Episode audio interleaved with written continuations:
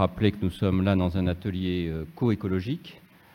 nous en sommes d'ailleurs au, au 35e. Pour ceux qui viendraient pour la première fois, l'objectif de cet atelier est de discuter euh, de la note euh, qui a eu une première publication euh, hier et donc vous avez, vous avez tous avoir reçu puisque vous vous êtes inscrits par mail. Pour ceux qui ne l'auraient pas ou qui n'auraient pas imprimé, elle est dorénavant sur le site de la Fabrique écologique. Donc si vous avez un téléphone, vous pouvez très bien y accéder facilement.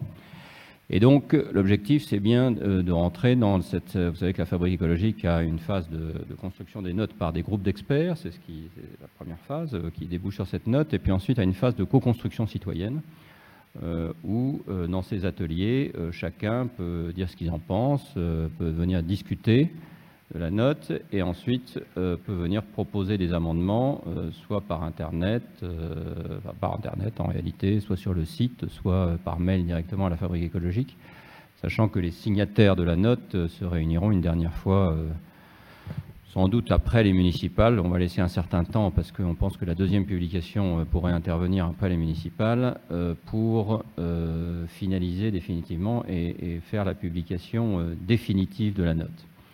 Voilà donc euh, la nature de l'exercice. Euh, et donc, comme d'habitude, euh, cet exercice sera totalement interactif, c'est-à-dire que on fera chacun une petite introduction, mais Dominique, qui est chargé d'animer ce débat, le sait bien. L'essentiel, c'est votre parole, c'est vos avis, c'est la discussion qu'il va y avoir pour enrichir cette note. je, signale d'ailleurs que cette note fera l'objet de deux autres ateliers éco-écologiques, l'un à Dijon pour les journées de l'économie autrement, euh, vendredi 29, euh, je crois, vendredi 29 en fin d'après-midi. Et la troisième, un atelier éco-écologique à Bordeaux, lors des assises de, l'énergie, à la fin du mois de janvier 2019. Sans parler d'autres initiatives. On est déjà sollicité par plusieurs, plusieurs personnes pour venir faire des ateliers ailleurs sur ce sujet, et donc nous le ferons bien volontiers, puisqu'évidemment, ce sujet euh, concerne l'ensemble des territoires. Euh, et donc, il est important euh, qu'il puisse être discuté partout compte tenu du diagnostic qu'il pose. Voilà, en tout cas, merci beaucoup et je passe la parole à Dominique qui va animer ce débat. Bonsoir à tous, merci pour votre intérêt pour ce sujet. je me présente très brièvement, je suis, je suis journaliste depuis plus d'une dizaine d'années sur ces sujets d'énergie, climat et autres villes durables et tout ce qui est euh, soutenable et vert.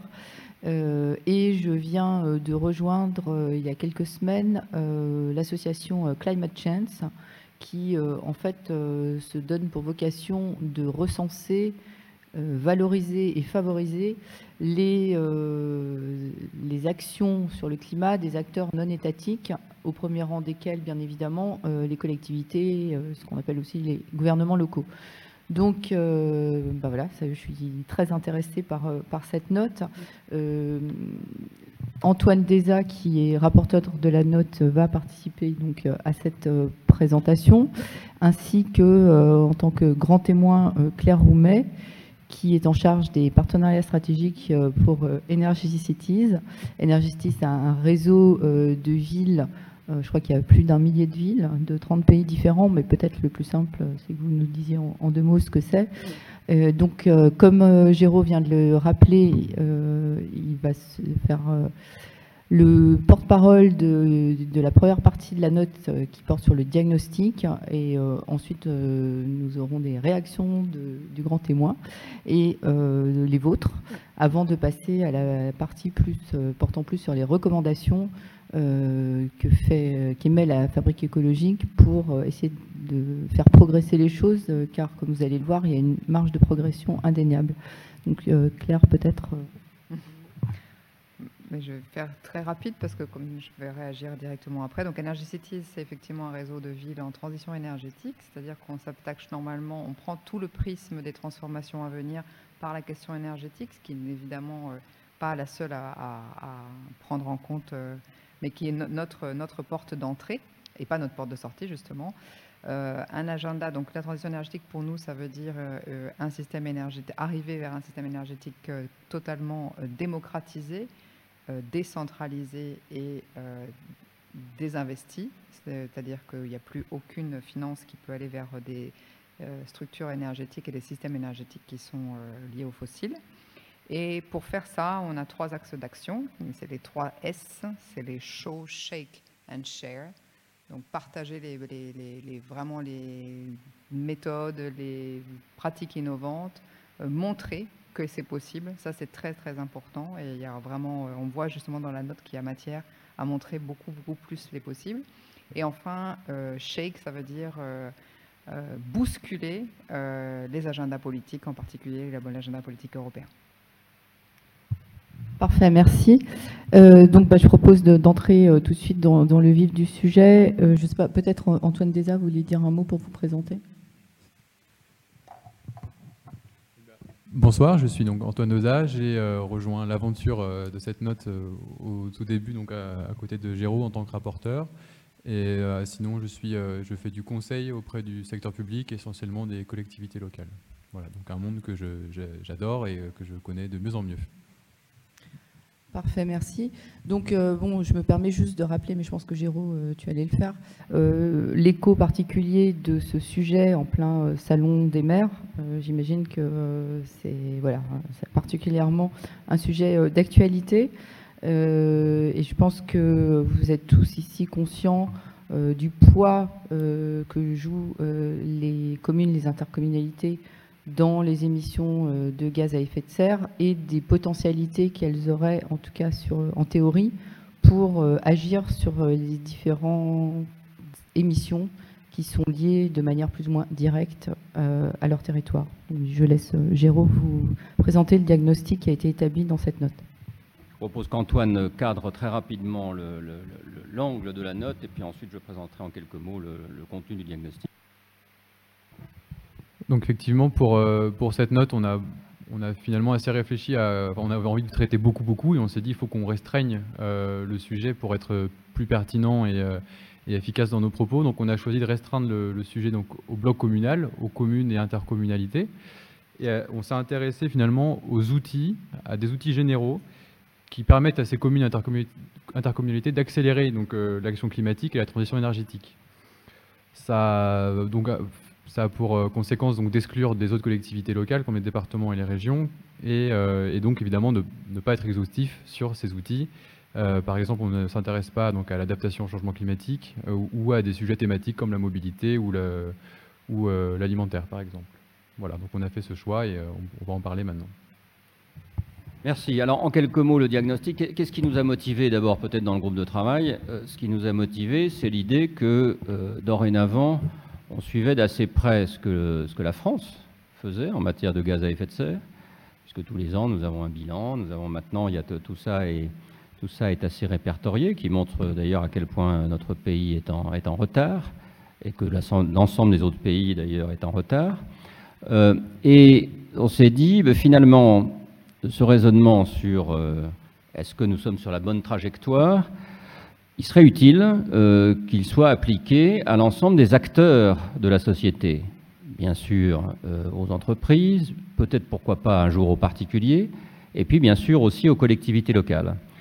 Et donc on s'est demandé, euh, ben, on va regarder sur la commune et le bloc communal, comme, comme ça, ça, a été indiqué par Antoine, on va regarder est-ce qu'on peut savoir où ils en sont, et est-ce qu'on peut savoir qu'est-ce qui est fait véritablement au niveau commune et intercommunal? Sachant qu'on est tous conscients que beaucoup de choses se font. je voudrais le rappeler quand même au départ, beaucoup de choses se font dans les communes et les intercommunalités, beaucoup d'initiatives sont prises euh, pour isoler des, bâtiments publics, pour développer des énergies renouvelables, pour essayer de mettre en place des modes de transport propres. Donc on ne nie pas absolument pas dans, absolument pas dans cette note le fait qu'il euh, y a beaucoup de choses qui se font. D'ailleurs, on donne toute une série d'exemples qui montrent à quel point des choses intéressantes se font. La deuxième chose, c'est que nous, nous, évitons, bien sûr, nous sommes dans le cadre de la fabrique écologique, qui, je vous rappelle, est une fondation pluraliste et transpartisane. Donc, il n'est pas question, et, c'est bien l'orientation de la note, il n'est pas question qu'il y ait euh, euh, quelques pris que ce soit euh, sur des, la mise en avant de collectivités qui seraient, pour des raisons politiques, plus, plus en avance que d'autres. Donc, nous avons essayé de faire un raisonnement à plat sur la façon dont les collectivités se positionnaient par rapport à ce sujet. Je pense que de ce point de vue-là, le mandat qui est le nôtre est, relativement réussi. Alors à partir de là, on, on s'est demandé ça, et, le diagnostic que nous avons fait est malheureusement, en effet, assez défavorable sur la façon dont on peut apprécier cette action. Pourquoi d'ailleurs c'est important? C'est important pour deux raisons, dans notre point de vue. D'abord, par souci de transparence complète avec les citoyens. C'est-à-dire que les citoyens veulent de plus en plus savoir où on en est en matière climatique et le demandent non seulement à l'État, mais euh, le demandent ou vont le demander évidemment à leurs élus locaux. Et de ce point de vue-là, aujourd'hui, euh, on, y viendra en, une minute, mais, la réponse aujourd'hui, elle, n'est pas euh, très satisfaisante. Et la deuxième raison pour laquelle c'est important, peut-être encore plus important, c'est que si on ne fait pas ce travail d'évaluation, de mesure, à ce moment-là, on ne peut pas utiliser l'action climatique comme critère de gestion dans une collectivité.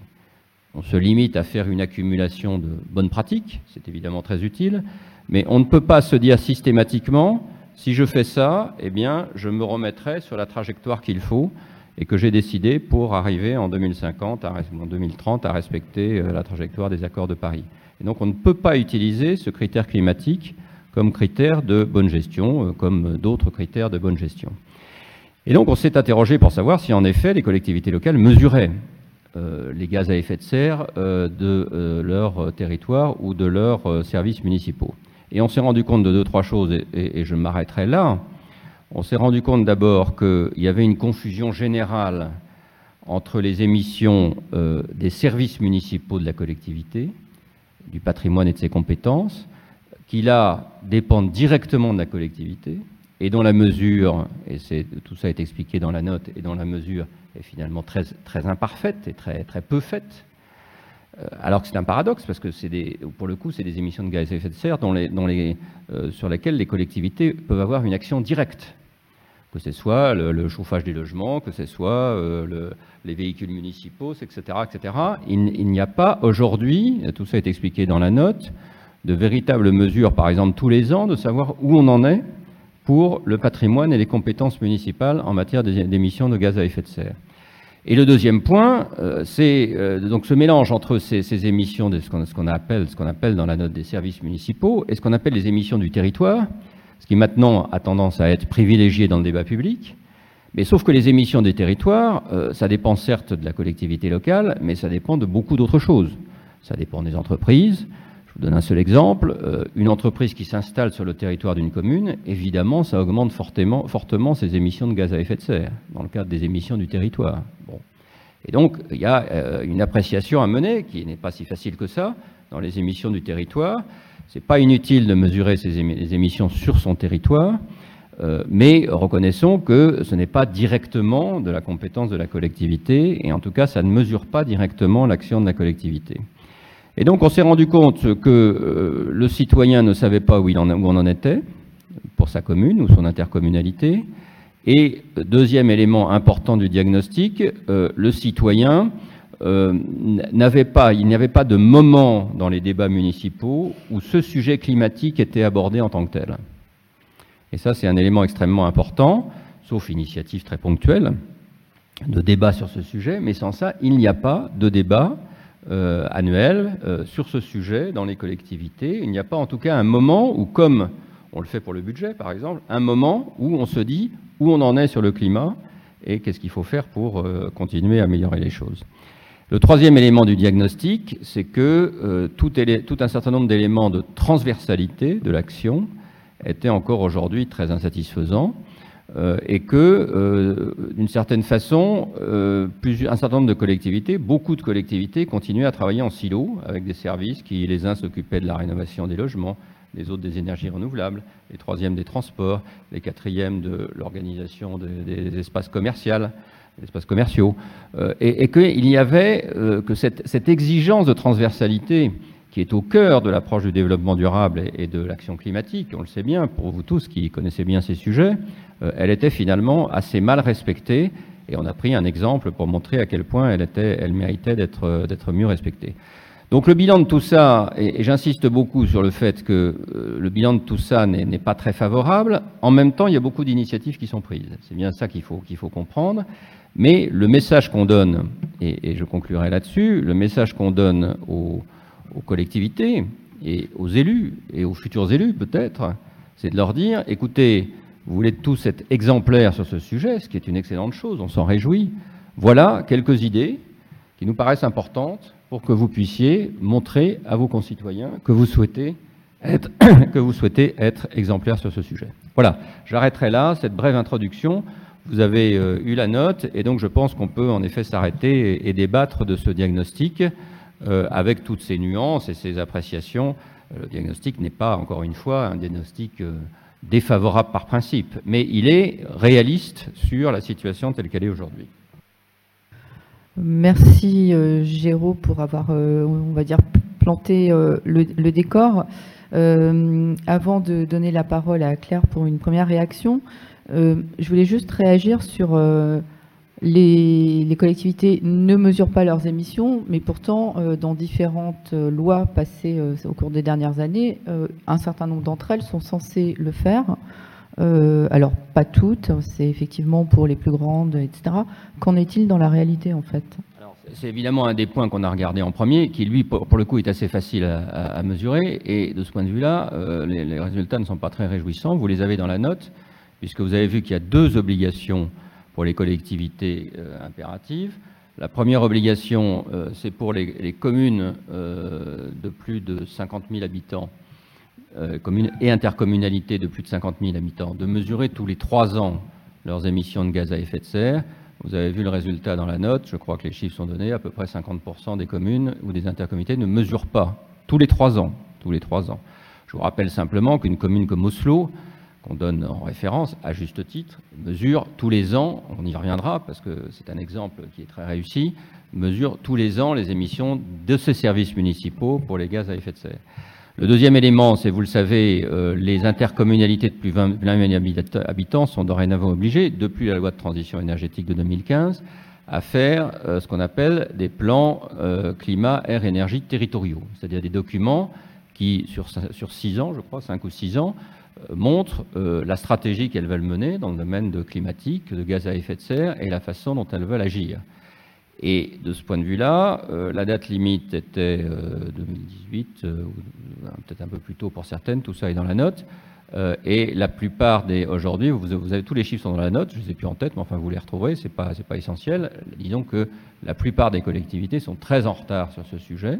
Moi j'ai noté qu'il y avait 15 sur 750 voilà, intercommunalités. Très en retard. Alors certes, il y en a toute une série qui sont en cours de, confection, mais là aussi, elles sont très en retard sur ce sujet, alors que la mesure date quand même de 2015.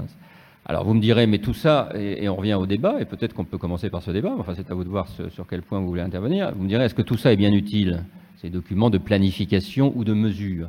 Et c'est là où on revient au débat. Je redis, à mon avis, à notre avis, l'avis du groupe, et l'avis donc de la fabrique écologique, c'est essentiel pour deux raisons, la transparence vis-à-vis des citoyens et la possibilité pour que l'action climatique devienne un véritable critère de gestion et ne soit pas simplement une accumulation de, projets, euh, tout intéressant soit-il. Merci. Euh, donc j'ai proposé effectivement à Claire de réagir à ça et peut-être avec une question pour rebondir sur ce que vient juste de dire Géraud. Est-ce qu'il faut que l'action climatique soit un élément de gestion, euh, de bonne gestion d'une collectivité? Oui, et ça, je pense qu'en fait, aujourd'hui, c'est même pas une question. Enfin, c'est peut-être que, en tout cas, dans les demandes qu'on a, nous, euh, des collectivités euh, envers notre réseau, c'est eux, ils nous demandent des outils pour ça. C'est-à-dire que ça fait partie, pratiquement, je ne vais pas dire d'un acquis, mais quand même la pression, effectivement, de la rue dans un certain nombre de, pays. Euh, c'est une demande très forte, en tout cas, dans les centres urbains.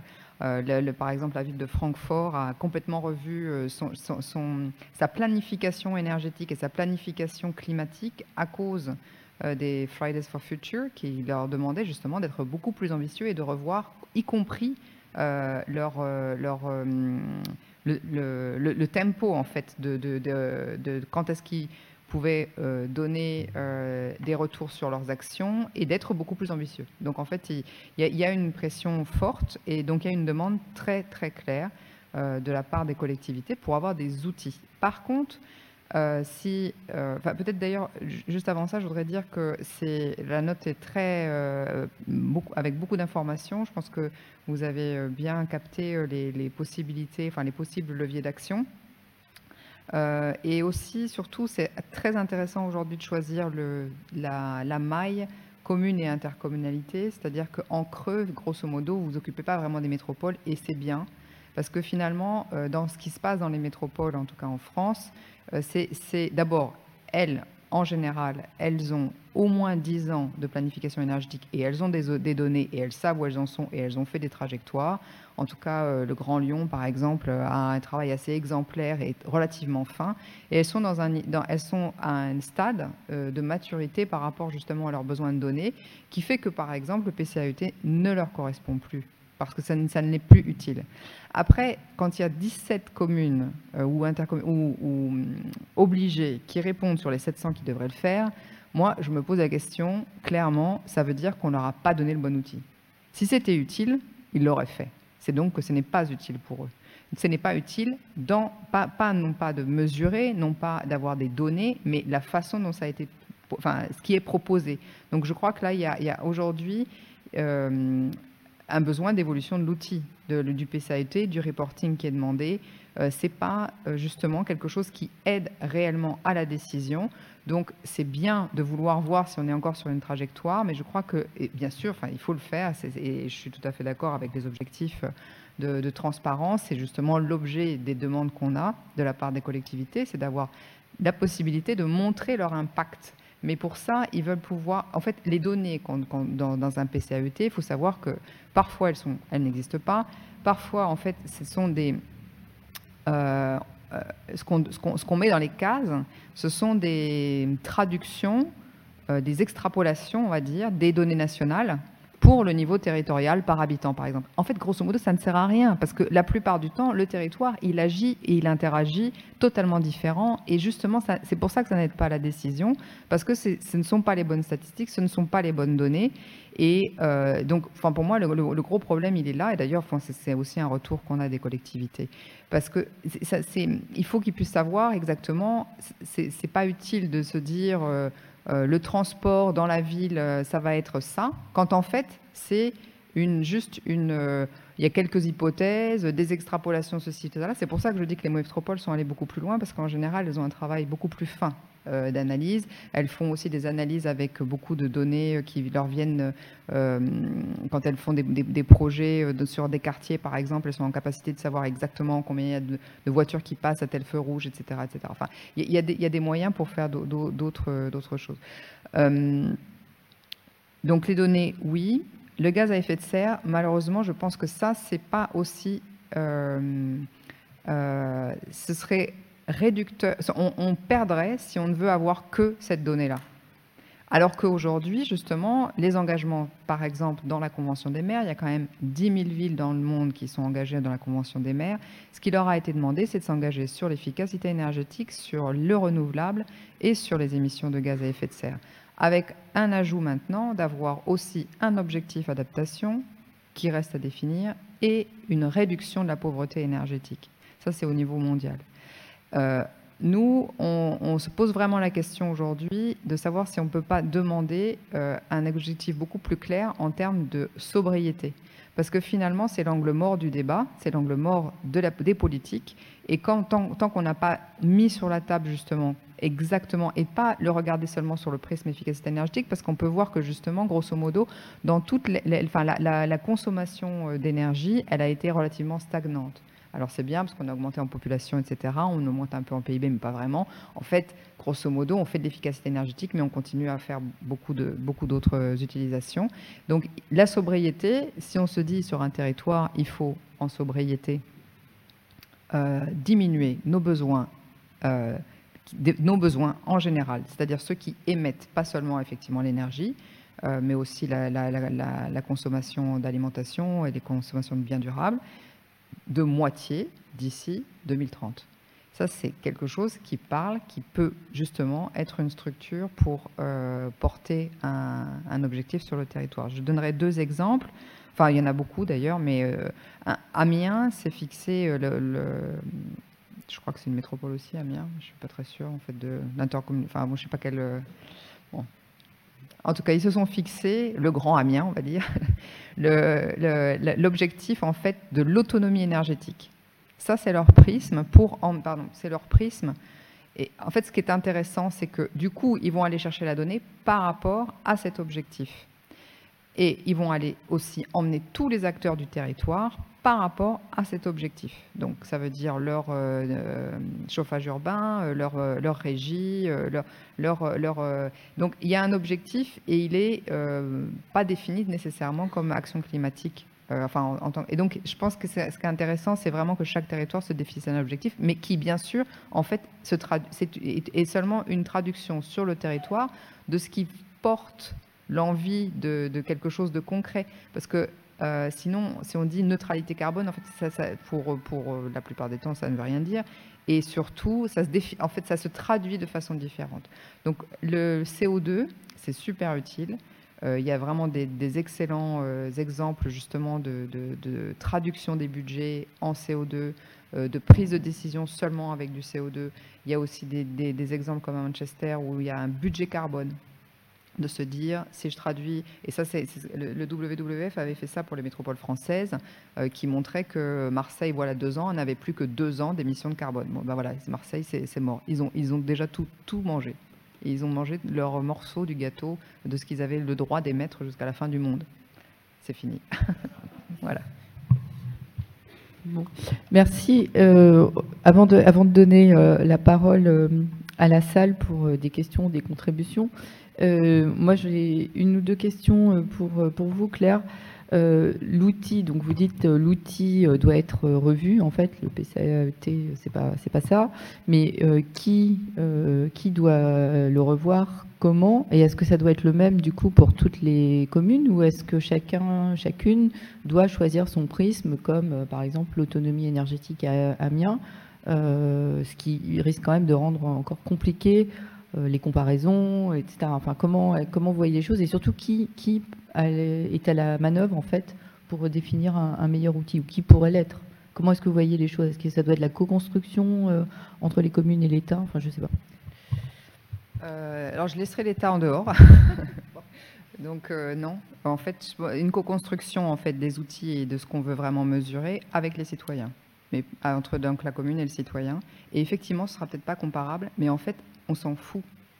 Enfin, je suis désolée, mais en grosso modo, ça veut, ça veut rien dire. C'est ce que, souvent ce que dit euh, les, villes aux États-Unis où on essaie de les comparer. Mais en fait, quand, si on a un barrage hydraulique, typiquement, euh, on a passé une journée avec euh, Oslo hier, Morgan ici de I4C, il peut en témoigner. Eux, leur, leur électricité, elle est 100% renouvelable. Ils l'exportent. Donc, qu'est-ce qu'on va comparer?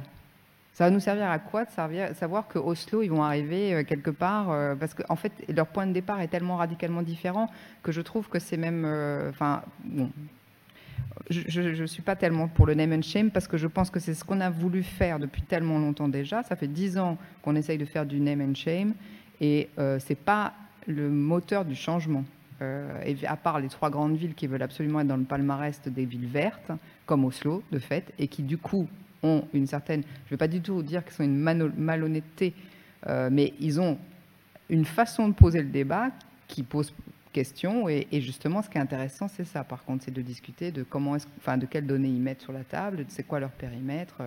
Parce que oui, ils vont être neutres sur un certain nombre de choses. Après, ils sont les plus ambitieux sur des choses incroyables. Ils, ils ont décidé, dans tout leur marché public, il n'y a jamais rien qui peut être lié aux fossiles. Ça veut dire que quand il y a une grue sur un chantier, il faut que le, la personne qui met la grue sur le chantier, qui est, qui est de marché public, doit trouver une solution pour que ce soit une grue électrique. Ça n'existe même pas sur le marché mondial. Mais ça, c'est écrit dans le marché public. Enfin, j'exagère un tout petit peu, mais c'est voilà, c'est des choses. Euh, donc, ils sont très ambitieux sur certaines choses, hein, mais c'est juste qu'ils n'ont pas le même point de départ.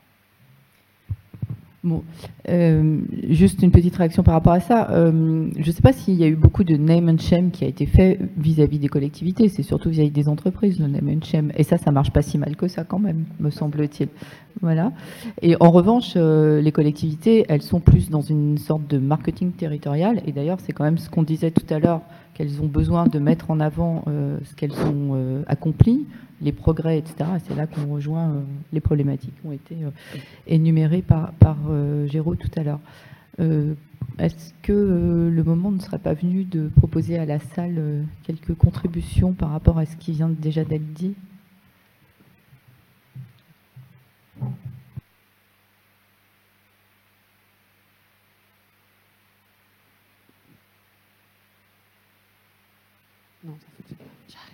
Posez votre question. Il, il fonctionne. Ah, si. Il a, il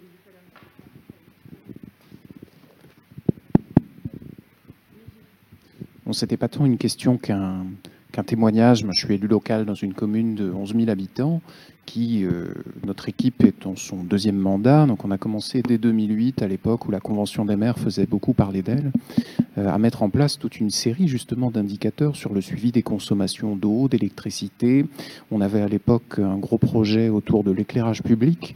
Et tous les ans, c'est pas le conseil municipal, mais c'est au moins la commission euh, dédiée, fait un suivi de euh, des émissions euh, qu'on évite via des campagnes de travaux derrière pour mieux isoler.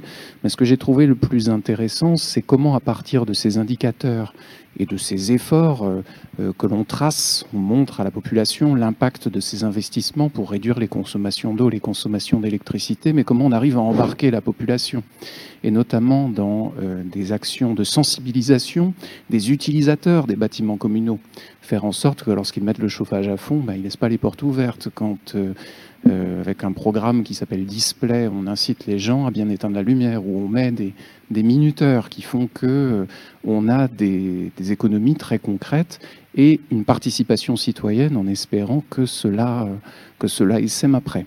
Je pense que ce qui a été un point déterminant dans notre capacité à délivrer sur ces sujets-là, c'était aussi de bénéficier en local d'une expertise avec l'agence locale de l'énergie, euh, avec laquelle on avait recontractualisé et qui apporte un savoir-faire sur le chiffrage, sur la quantification et, puis sur des. On n'est pas obligé d'inventer l'eau froide tout le temps. Je veux dire, il y a des, euh, petites plaquettes, des choses qui existent et qui peuvent être, être partagées.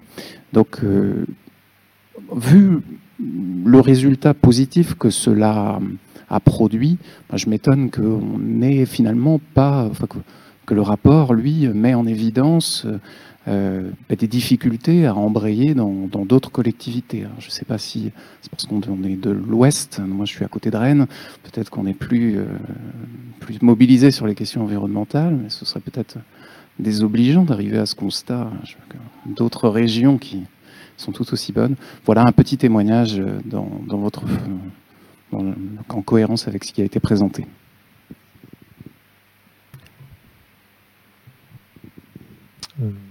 Euh, en fait, mon, commentaire était dans le même sens. Ma question, en fait, est de dire est-ce qu'effectivement le problème à la base, c'est pas l'implication des citoyens, en fait? Euh, considérant, vous, êtes en train de brûler les étapes par rapport au déroulé de cette. Euh, non, mais, non, non, non, non, je plaisante. Mais c'est effectivement un des points euh, qui est souligné dans la note, un déficit. juste, considérons que la, notion de gaz à effet de serre, on voit bien à quel point pour l'instant c'est encore très lointain, surtout quand on habite dans des milieux ruraux où l'herbe est verte, le ciel est bleu, donc c'est très lointain, et qu'au fond, les points, qu'est-ce qui motive un citoyen euh, C'est la santé, c'est l'argent, et puis parfois c'est la fierté d'appartenance. Et tant qu'on ne touche pas l'un de ces trois leviers-là, c'est comme difficile de faire avancer les gens sur des considérations qui sont des indicateurs, un bilan carbone, qui au fond fait, fait bouger personne. Et sachant d'ailleurs, quand on parle de rénovation du bâtiment, en plus on sait que l'équation économique, elle est pour l'instant difficile à, à, équilibrer. C'est pour se dire, je vais rentabiliser mes, mon investissement de rénovation de maison, on sait très bien que pour l'instant, ce n'est pas encore le cas. Je ne sais pas si on peut être aussi euh, clair que ça sur le sujet. Ça dépend un peu des circonstances. Il y a des, cas où c'est quand même, euh, c'est quand même euh, rentable de son vivant, j'entends. oui, madame. Bonsoir. Euh, moi, je suis venue en tant que citoyenne et je venais avec une grosse besace pour mettre de bonnes idées bien efficaces. Donc, euh, ma question est simple. Euh, et puis, j'ai été un petit peu étonnée du constat initial en nous disant que bon, la fabrique écologique est transpartisane, mais il s'avère que je suis passée d'une commune de l'Est à une commune de l'Ouest, une commune de l'Est communiste, Fontenay-sous-Bois, à une commune de l'Ouest, Le Pec, qui est bien de droite, et la constatation est quand même claire, il y a un retard dans l'ouest parisien sur l'écologie qui est phénoménal. J'ai vu pour la première fois, j'ai vu pour la première fois euh, un panneau euh, contresens cyclable euh, dans la rue que je prenais pour aller à l'école en vélo, pour aller chercher mes enfants. Mais pour ma, la première fois de ma vie, j'ai vu un panneau qui, je croyais, n'existait pas. C'était un panneau sens interdit, y compris vélo. Eh, non mais on reste quoi? On reste véritablement quoi? Il n'y a pas une aide au vélo électrique. Fontaine-sous-Bois est une, est une ville avec des côtes comme, euh, le PEC. Hein. Il n'y a pas une aide au vélo électrique. Et puis, je voulais aussi euh, de l'espoir. J'ai lu l'autre jour dans Sciences et Vie, on lit ce qu'on peut, j'ai lu qu'on euh, avait les moyens en terre, en, terre sur la surface du monde de pallier aux effets de serre grâce à une reforestation qu'il était possible si on plantait, euh, on a la capacité en terre. Est-ce qu'il serait judicieux de demander aux communes de planter plus d'arbres, notamment des arbres fruitiers pour que la nourriture soit de proximité Est-ce qu'on pourrait utiliser nos jardiniers municipaux pour faire du bio et nourrir dans nos cantines Ou est-ce que ça a un impact complètement négligeable et plein d'inconvénients que je ne vois pas? Euh, J'aurais vraiment voulu avoir euh, euh, des idées concrètes. Un autre état des lieux sur les communes de l'Ouest, vous avez nombre d'espèces de lotissements, mais gigantesques. Euh, au PEC, il y a ce qu'on appelle Grand Champ, c'est 500 maisons, qui sont fermées. C'est-à-dire que nous n'avons plus une ville passante, vous avez une ville comme aux États-Unis, propice à la voiture, parce qu'il est interdit aux modes de circulation douce de prendre au plus court pour faire leur chemin. Et c'est vrai pour Grandchamp, euh, qui, est un truc de maison privée, mais c'est vrai pour les immeubles aussi. Ce qui fait que vous pouvez avoir la piscine à 100 mètres de chez vous et avoir à faire 2 km pour y aller. Donc, est-ce qu'il n'y a pas quand même des choix municipaux, fondamentaux, collectifs, au-delà de je ferme ma fenêtre quand je mets le chauffage dans, le bâtiment municipal Est-ce qu'il n'y a pas des choix, euh, des leviers qu'on pourrait suggérer et qui soient super efficaces? Parce que là, je vous parle de, petites expériences, de petites, de, petites, petites constatations. Mais euh, donnez-nous des vrais leviers, parce que là, on est la tête dans le mur. Et j'ai vraiment le sentiment que, en fermant la fenêtre, je ne vais pas sauver la planète.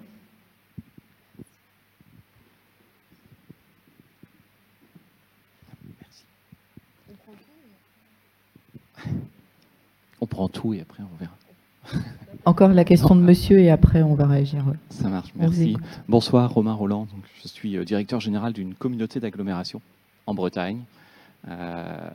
57 euh, communes, 77 000 habitants, ce qu'on a appelé après les communautés d'agglomération euh, XXL, issues de la loi NOTRe, parce que c'est une agglomération qui n'a pas de ville en tant que telle, mais elle a des territoires que vous connaissez sans doute, puisqu'elle réunit Guingamp et Paimpol, donc l'en avant de Guingamp, et puis le secteur de Bréa. Voilà, petite. Euh, euh, je, donne mon ressenti sur la note, et puis je ne sais pas trop dans le déroulé, mais on prend tout. Euh, voilà. sur, d'abord sur l'approche de, la note par rapport à son intitulé, c'est-à-dire sur les communes, intercommunalités et l'action climatique, comment accélérer la réduction des émissions de gaz à effet de serre. Je crois que la note, elle rentre dans l'aspect euh, des outils et d'évaluation qui est très pertinente et euh, je fais partie effectivement de ces intercos qui n'avons pas encore euh, de, plan climat mais qui sommes en train de l'élaborer pour la simple raison qu'on est effectivement la fusion de sept communautés de communes mais c'est pas le pas le, lieu. Je, trouve que pour aborder le sujet, il aurait été intéressant d'amener la question de l'enjeu démocratique de cette question-là. Et je trouve que l'approche dans la note, finalement, va très vite vers une approche technocratique au lieu de poser la question de l'enjeu démocratique. Et, ce que je veux dire derrière ça, c'est que finalement, le choix qui est pertinent dans la note de poser la question des outils d'évaluation et donc de la mesure de l'impact, c'est la nécessité aujourd'hui de rendre compte de l'action publique, qui ensuite est développée mais qui n'est pas introduit en la matière. Et pour rendre compte, il faut effectivement être en capacité de dire ce que l'on fait, d'autant plus que vous le dites très bien dans la note, beaucoup de choses sont faites, mais finalement les collectivités locales sont aujourd'hui en incapacité de dire l'effet, l'impact le résultat de ce qui est, euh, de ce qui est conduit. Mais à mon sens, c'est bien un enjeu démocratique pour rendre compte. L'autre élément que je trouve intéressant qu'il faudrait réussir à pousser, je crois, dans, la note, c'est euh, l'enjeu de l'exemplarité, qui est aussi un enjeu démocratique pour redonner confiance à l'action publique. Comment entraîner un territoire dans l'action et la lutte contre le changement climatique et la transition écologique si les premiers acteurs que sont les acteurs publics ne sont pas eux-mêmes exemplaires dans la gestion de leur patrimoine, vous avez bien posé le, sujet, ou dans les politiques publiques qui leur sont directement euh, en responsabilité. je trouve que là, il y a aussi quelque chose autour de la notion d'exemplarité à, développer en la matière. Et puis après, deux éléments au-delà de, l'introduction sur, euh, sur la note, sur le citoyen et la place du citoyen dans la question, je suis surpris qu'au final, vous, ça c'est dans la note, page 27, euh, vous parliez du citoyen en amont des projets ou l'associer à la décision, mais je n'ai pas retrouvé d'éléments aussi explicites que ça sur le rôle du citoyen, de l'usager, de l'habitant, dans l'évaluation même. C'est-à-dire que vous partez de la notion d'indicateur, d'impact, etc. Mais finalement, la place du citoyen, elle ne se retrouve pas in fine. C'est-à-dire que vous proposez, c'est intéressant, euh, de, de, rendre compte finalement et d'aller plus loin que les rapports de développement durable ou l'ensemble des plans. Mais je pense qu'il y a une étape supplémentaire sur la façon dont l'usager, l'habitant, le citoyen est lui-même acteur de l'évaluation. Et je pense que c'est, il se trouve là demain l'enjeu démocratique. Euh, il est plutôt en, en amont, de l'associer en amont des projets. Il faut le développer, mais je crois que le réel enjeu, il est de le rendre acteur de l'évaluation de l'action publique. Et puis dans la note, je pense qu'il y a un élément euh, qu'il faut réussir à introduire, je pense, pour jouer sur l'acceptabilité euh, du sujet, c'est qu'on retrouve assez peu l'enjeu finalement social de, de ces choix-là. Et donc, dans la mesure de l'impact climatique ou de l'impact de réduction des émissions de gaz à effet de serre, c'est en quoi, pour renforcer la décision politique, la décision publique, il y a aussi un enjeu social, un enjeu autour de revenus, un enjeu, un enjeu autour de la lutte contre la précarité énergétique, par exemple. Et c'est vrai que la précarité énergétique, je ne l'ai pas forcément retrouvée en tant que telle dans la note. Elle concerne autant les agents publics d'ailleurs que, les, euh, que les agents, que les citoyens euh, d'un territoire. Juste un mot par rapport au, à la salle d'à côté, en fait, il va falloir être très tolérant parce qu'elle a remise des diplômes du brevet. Ah. Donc voilà, les générations futures. Euh, Je pensais que c'était Guignol, en fait. Euh, il arrive. Quelques années. oui. Non, on entend bien que ce sont des, cris d'adolescents. Euh, donc merci à toutes et tous pour encore une question, monsieur. Et ensuite, on va peut-être répondre à vos intervenants.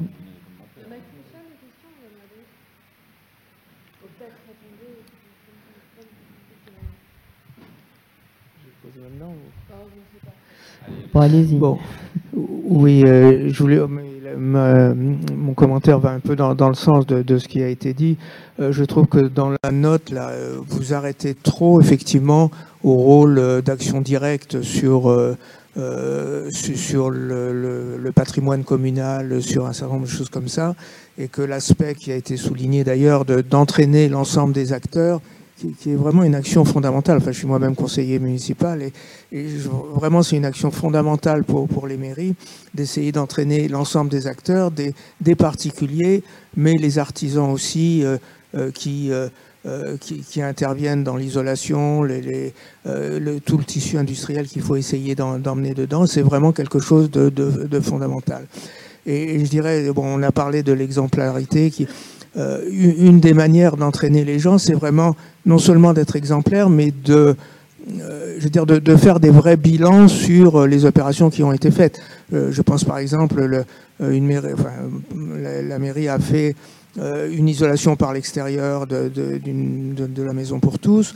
Je crois que c'est très facile de, dire aux gens, ben voilà, ça a coûté tant, y compris parce que, parce que je crois qu'on s'y retrouve quand même. Montrer qu'on s'y retrouve quand même in fine, compte tenu des subventions, compte tenu d'un certain nombre de choses que, que, que l'on s'y retrouve. Voilà, on consommait tant avant, maintenant on consomme tant, ça nous a coûté tant, et le, les gaz à effet de serre étaient tant avant, ils sont tant maintenant. Je crois que c'est très important de montrer des, des, choses comme ça. Quand on met des capteurs solaires sur une école, c'est très bien, mais si, euh, si tout le monde s'en fout et les regarde simplement les capteurs solaires, ça sert, je veux dire, pratiquement à rien. Mais montrer qu'effectivement les capteurs solaires, ça impacte le, bilan euh, en gaz à effet de serre, que ce soit d'ailleurs des capteurs thermodynamiques ou des, des capteurs, je veux dire, thermiques ou des capteurs euh, photovoltaïques, ça impacte le, bilan et c'est important de le montrer.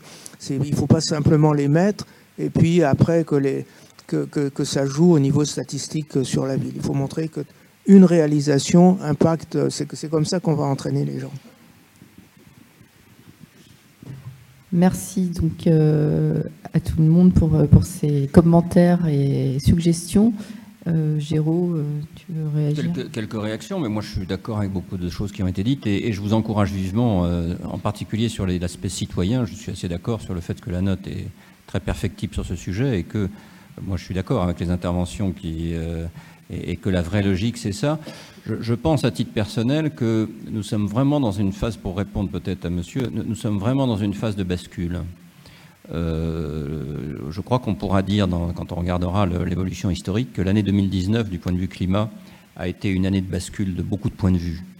Euh, du point de vue évidemment de la réalité des phénomènes observés, qui sont quand même très spectaculaires, du point de vue de la perception qu'ont les gens de ces phénomènes, maintenant il lie pratiquement systématiquement au climat, euh, du fait que plus personne ne conteste aujourd'hui la réalité des changements climatiques, de la mobilisation de toute une série de secteurs de la société pour que ça aille plus vite.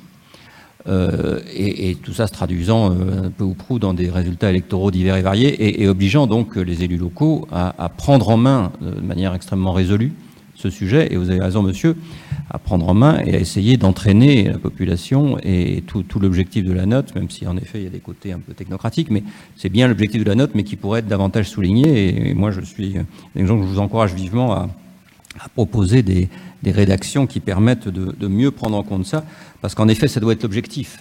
L'objectif est bien celui-là. Alors la deuxième chose, je voudrais rebondir sur l'idée de, sur l'idée de, est-ce que le name and shame s'applique aux collectivités et est-ce qu'elles peuvent, euh, elles peuvent et doivent fixer leurs propres objectifs. Alors moi, je, suis un, décentralisateur forcené. Donc je suis d'accord sur l'idée euh, qu'il faut qu'elles fixent elles-mêmes leurs objectifs. Et c'est vrai que euh, un objectif d'autonomie énergétique, un objectif d'efficacité énergétique, un objectif de développement de l'énergie renouvelable. De toute façon, on sait que ça va dans le sens des émissions des gaz à effet de serre. Mais j'ai plutôt tendance à penser, mais c'est un avis personnel, on verra si on rédige une partie d'un bout de la note là-dessus, j'ai plutôt tendance à penser que ça, doit venir en plus euh, de la mesure des gaz à effet de serre. La mesure des gaz à effet de serre, elle a quand même une importance majeure, quoi qu'on en dise, parce qu'au bout du compte, c'est quand même ça. Alors, je, ne résume pas du tout l'action sur l'écologie et l'action climatique, hein, et il y a toute une série de choses importantes. Euh, mais, quand même, la mesure, c'est ça. Hein. Et alors qu'il y ait ensuite euh, une volonté de, de s'approprier un objectif et de le mettre en avant, moi, je trouve c'est excellent. Mais, mais je, je, trouve que, parce que quand on réfléchit un tout petit peu, si on n'a pas le name and shame, on n'a pas grand-chose comme outil pour essayer euh, d'accélérer les choses. Hein, parce qu'on n'a pas de, euh, on n'a pas de contraintes. On a vu, on voit dans la note. Moi, pour moi, ça a été très spectaculaire à quel point les contraintes réglementaires. On peut toujours s'amuser et dire on va réglementer euh, toute, une série de choses. Si c'est pas appliqué, c'est pas appliqué. Hein. Bon, donc là, qu'est-ce qu'on fait là, par exemple? On sait que c'est pas appliqué sur un certain nombre de choses.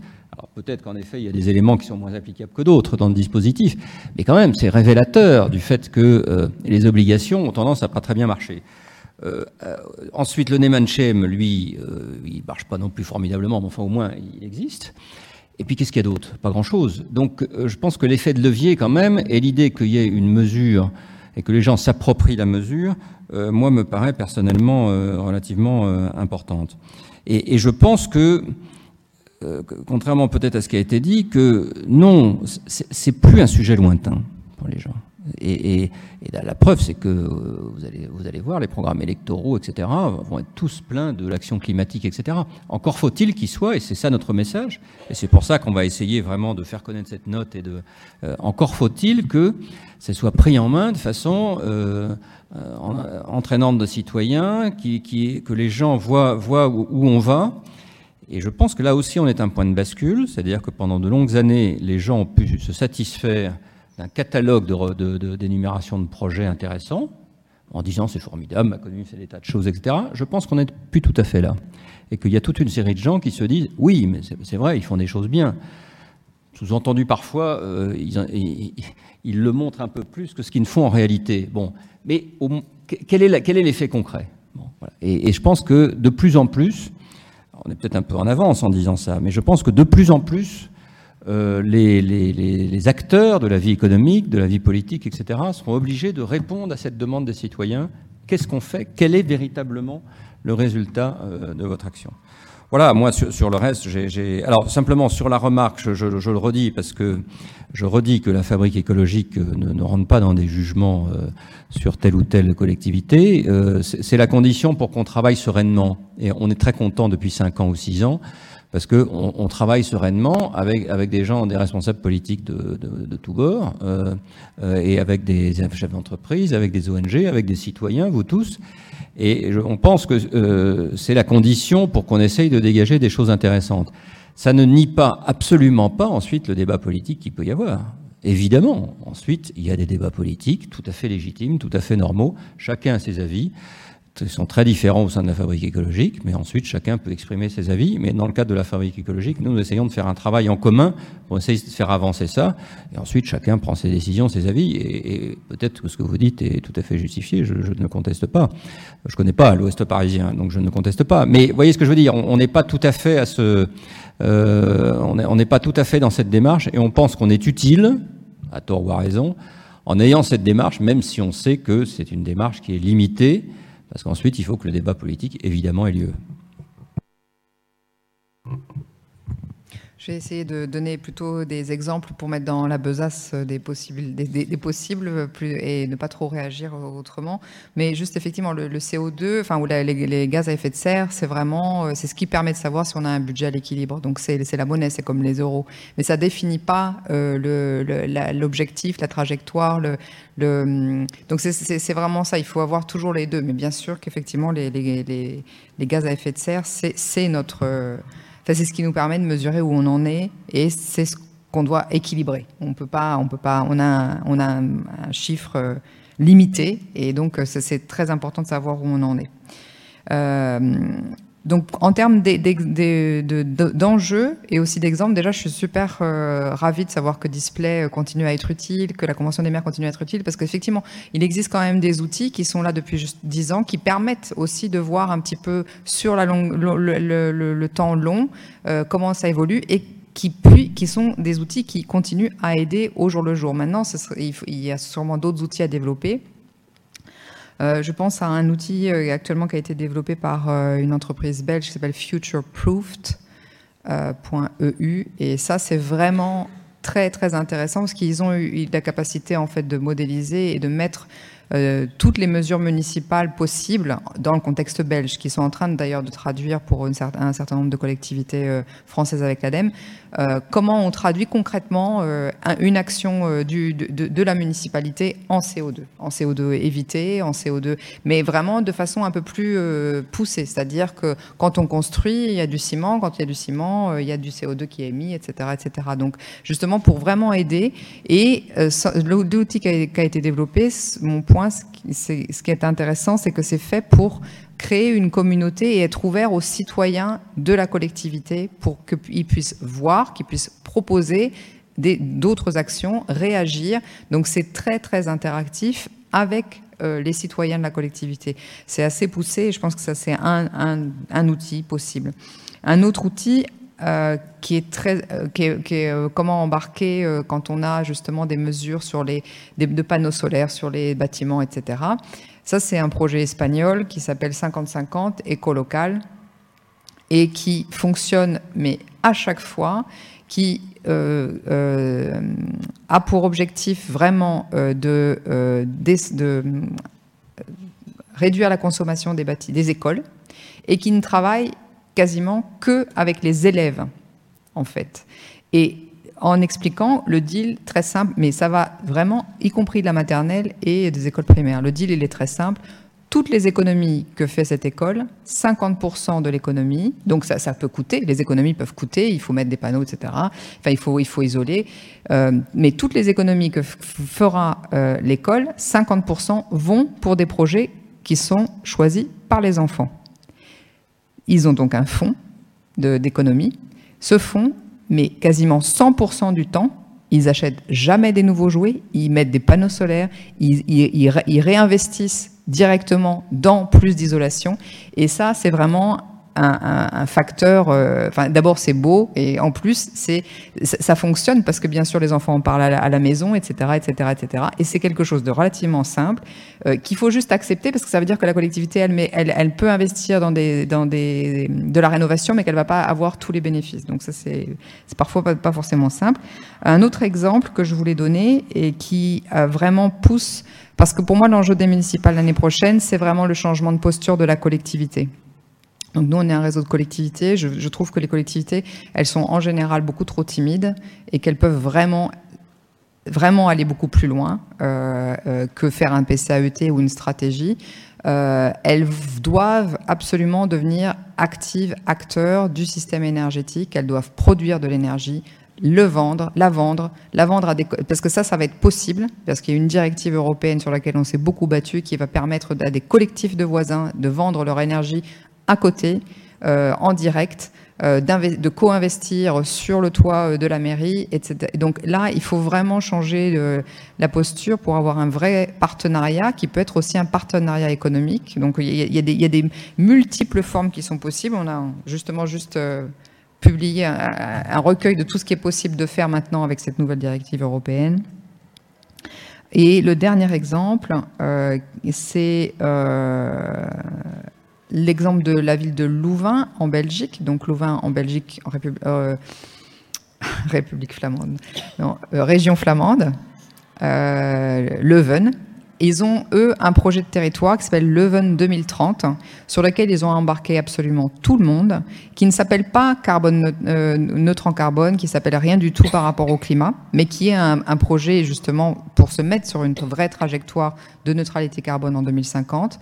Euh, et qui embarque sur 13 projets, qui a créé des clusters d'acteurs, d'alliances, qui sont différents parce que parfois il faut l'université et puis euh, le secteur de la construction. Parfois il faut euh, mettre tous les commerçants ensemble et puis euh, les étudiants. Parfois il faut mettre la, mairie avec les commerçants parce qu'en fait ils ont des demandes très concrètes de comment est-ce qu'on peut être approvisionné dans une ville où il n'y a plus que du vélo, etc., etc., etc. Donc ils, sont allés vraiment dans la grande complexité, mais grosso modo ils investissent dans un total nouveau partenariat euh, avec euh, les habitants, avec les acteurs économiques, avec les acteurs de la, de la recherche sur leur territoire.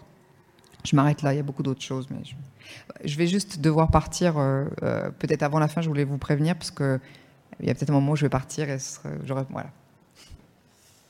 Merci beaucoup. beaucoup de mains se lèvent. Peut-être on va faire parler d'abord ceux qui n'ont pas encore... Allez, oui.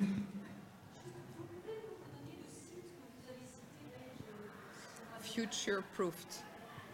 Future proofed. Bah, je, ah, je, peux le passer à la, fabrique en fait. Oui. Je vous donnera, les coordonnées. alors j'en profite pour vous dire, madame, je crois, euh, sauf erreur de ma part, qu'il y a maintenant une, euh, une aide euh, aux bicyclettes électriques à l'échelle de la région Île-de-France. Ah, voilà. Et dans une espèce de guéguerre, justement, de marketing territorial. bref, je n'ai pas besoin de vous expliquer pourquoi. Mais en tout cas, donc, vous aurez peut-être une aide bientôt pour un vélo électrique. Oui, bonjour.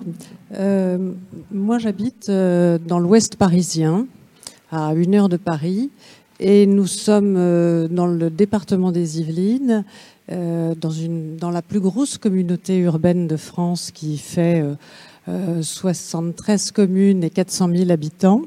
Donc elle a eu beaucoup de mal à se mettre en route depuis sa création début 2016. Et du coup, euh, les outils euh, à leur disposition, comme le PCAET, effectivement, sont un petit peu passés à la trappe, en tout cas à la fin de l'année dernière, comme la plupart des autres intercommunalités. Ils ont bien fait un PADD, un programme d'aménagement euh, durable, euh, et puis ensuite ils se sont lancés dans un grand PLUI. Alors le PLUI sans le PCAET, c'est un petit peu la charrue avant les bœufs quand même.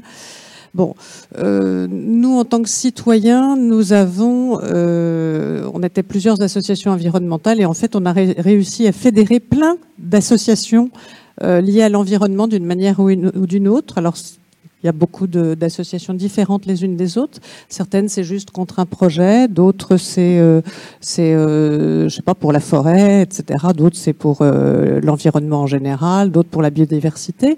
Et finalement, on se réunit une fois par mois. On a euh, réfléchi en tant que citoyen à ce qu'on pouvait proposer à, cette communauté urbaine. Et on leur a fait une liste qu'on a, on a essayé d'éviter un peu la liste à la Prévert, mais enfin en tout cas on les a euh, pas mal sollicités euh, et suscité leur réaction. Ça les a beaucoup agacés au début, mais disons qu'on essaye de le faire euh, gentiment, enfin pas tous, mais on essaye quand même d'être assez gentil, parce que sinon je pense que ça n'avance pas. Et donc je crois que ça c'est quand même un bon outil de mobilisation des élus. Et précédemment, moi, j'avais vu euh, tout à côté de chez moi, sur la communauté d'agglomération de Cergy-Pontoise, un travail sur l'agenda 21 avec les, avec les citoyens qui a donné d'excellents résultats. Ça leur a permis vraiment aux élus d'aller beaucoup, beaucoup plus loin et beaucoup plus vite. Par exemple, zéro pesticide, ils l'ont fait il y a, il y a une douzaine d'années. Hein. Euh, quand on leur a dit que c'était pas la peine de réduire, valait mieux tout arrêter, ils ont tout arrêté. Ça les a beaucoup aidés. Donc je pense que la mobilisation citoyenne peut aussi s'appuyer sur le tissu associatif qui renforce le tissu euh, de politique locale. Voilà, c'est juste un petit témoignage. Merci beaucoup. Mademoiselle oui, bonjour. Euh, donc moi, je voulais apporter euh, un regard euh, un peu de terrain entre guillemets, parce que je travaille dans un bureau d'études et j'accompagne des plans climat et autres stratégies énergie. donc déjà sur l'outil PCAET, pardon. je voulais juste remettre en perspective ce que vous avez dit parce qu'effectivement il n'y a que 30 PCAET déposés, mais il faut savoir qu'il y en a plus de 700 qui sont lancés sur les 730 obligés dont 100 euh, qui sont volontaires à peu près. Enfin, on essaye de tenir les comptes. Hein, euh, du coup, bon, ça c'est quand même relativement positif et on peut expliquer euh, le retard qui est effectivement là par le manque d'outils, de moyens, les observatoires des données qui ont mis du temps à, se mettre en place. Et puis, euh, et puis donc sur le côté regard de terrain, je voulais aussi euh, partager les conclusions que vous faites dans le rapport, euh, simplement en mettant l'accent sur trois leviers d'action que nous on, a, on constate euh, auprès des élus. Donc on accompagne plutôt les territoires euh, semi-ruraux, ruraux, et enfin pas trop les grosses métropoles. et les trois leviers d'action qu'on voit, c'est la formation en premier lieu des élus, parce que les élus auxquels on s'adresse dans le cadre du plan climat qui au-delà de l'obligation réglementaire, représente l'occasion de parler de ces sujets-là, qui est vraiment euh, pour certains élus la première fois qu'ils le font. Euh, et, voilà, on a des élus qui savent pas du tout ce que c'est le réchauffement climatique, non pas qu'ils soient climato-sceptiques, mais tout simplement ils ne savent pas, qui croient que euh, mettre des panneaux solaires ça réduit les gaz à effet de serre, bon des choses comme ça. Donc la, la formation des élus et des citoyens pour que justement il y ait derrière des co-constructions à mettre et que ce soit une co-construction pendant la phase d'élaboration, mais aussi derrière, comme certains l'ont suggéré. Euh, nous, on voit sur certains territoires du suivi participatif, vraiment euh, des, citoyens qui sont impliqués dans le suivi des actions, dans l'évaluation. Qui... Et donc ça, ça marche vraiment auprès euh, de petits territoires également, hein, pas que les, grandes villes qui ont les moyens aussi de le faire. Deuxième levier d'action, bah, les moyens justement, et, et, de. Je trouvais ça intéressant parce que vous dites que les propositions se font au moyen constant, enfin à moyen constant et adapté donc à ce, que les collectivités ont. Donc effectivement, hein, je suis, d'accord qu'il faut raisonner euh, dans un premier temps par là hein, et derrière bien sûr demander des moyens supplémentaires. Mais il y a aussi des arbitrages à faire en interne et ça on le voit sur des, collectivités qui se mettent à réfléchir à leur budget, euh, à euh, justement euh, des budgets sur le tourisme, sur la mobilité qui sont aujourd'hui incompatibles avec un plan climat et elles se posent la réflexion de se dire effectivement j'ai un plan climat d'un côté et c'est absolument incompatible avec mon PLUI, enfin mon plan d'urbanisme, mon plan de déplacement. Et du coup, je vais faire des arbitrages et je vais raisonner à moyen constant, mais avec euh, une sortie de la logique de l'investissement aussi, en investissant plutôt dans du fonctionnement, dans de l'animation territoriale. Donc ça, c'est aussi des choses qui se passent donc euh, pour rassurer certains sur les demandes d'action. Euh, voilà. Et la troisième chose, c'était juste sur la cohérence, qui est parce que je voulais réagir sur euh, sur le fait que vous disiez les citoyens, c'est important. Euh, je partage évidemment ça, mais je pense qu'il ne faut pas tomber dans la dichotomie entre euh, l'action des collectivités ou l'action des citoyens. Évidemment, les deux sont nécessaires, et je pense que les citoyens ont aussi besoin d'une action cohérente de la part des collectivités, parce que certes, ils, ont, ils utilisent au quotidien leur voiture, mais derrière, c'est des logiques d'aménagement qui datent de plus d'un demi-siècle, et donc là-dessus, les collectivités ont aussi la main. Donc, je pense que la cohérence, c'est important de le rappeler dans dans le cadre euh, d'une analyse telle que vous l'avez faite. Merci. Merci beaucoup. Monsieur Oui, simplement, vous avez aussi mentionné un, projet européen. J'ai eu du mal à, bien noter le nom. Est-ce que vous pouvez le répéter, s'il vous plaît? Ça dépend, donc j'en ai trois. Il y a, le projet espagnol qui s'appelle Ecolocal, c'est pas celui-là? Leuven 2030. Leuven, c'est comme Louvain, donc c'est Louvain 2030 c'est la ville, c'est une capitale verte en fait de, cette, année. Et le troisième, c'est future proofed, donc c'est future proofed. C'est euh, comme waterproof, future proofed. Voilà. Très bien, merci. Euh, vous... Ah, oui, j'aurais souhaité savoir comment vous abordiez le problème de la précarité énergétique. Et par exemple des bailleurs sociaux et et face euh, quand même actuellement euh, aussi à un contexte économique qui n'est pas forcément favorable. Qu'est-ce que vous voulez dire par là? Un contexte économique pas favorable? Non, mais je comprends pas en fait. Ah oui, d'accord, oui, j'entends. Hmm, hmm. Oui, je crois qu'en demandant aux collectivités de faire des PCET, on a sauté une marche on a oublié de leur donner des outils méthodologiques simples pour faire des suivis d'énergie, de leur consommation euh, dans les patrimoines communaux ou les établissements publics. Bon, moi, je travaille dans ce domaine depuis 40 ans. Je suis catastrophé parce que je ramasse. C'est-à-dire qu'il n'y a même pas un tableur Excel où on suit les consommations année par année euh, de carburant, de, chauffage, d'électricité. Je suis tout à fait d'accord avec vous, euh, madame. Donc, il suffirait effectivement d'avoir quelques outils simples. Et puis après, on pourrait passer à l'étape suivante, parce que c'est vrai que la neutralité carbone, c'est un concept complexe pour les citoyens lambda et même pour l'élu. Moi, j'ai accompagné une centaine de communes et je fais des centaines de réunions. On ne parle jamais du bilan carbone. On, aborde le problème des réseaux de chaleur à biomasse par 10 ou 20 entrées. Et c'est moi qui dis, mais attention, l'effet de serre, je fais mon petit arbre avec la fixation du CO2, l'émission, on neutre, etc. Réexpliquant, mais jamais personne ne pose la question. C'est trop, trop complexe, c'est trop, trop abstrait. Il faut partir vraiment du niveau des consommations basiques et expliquer point par point par la conversion.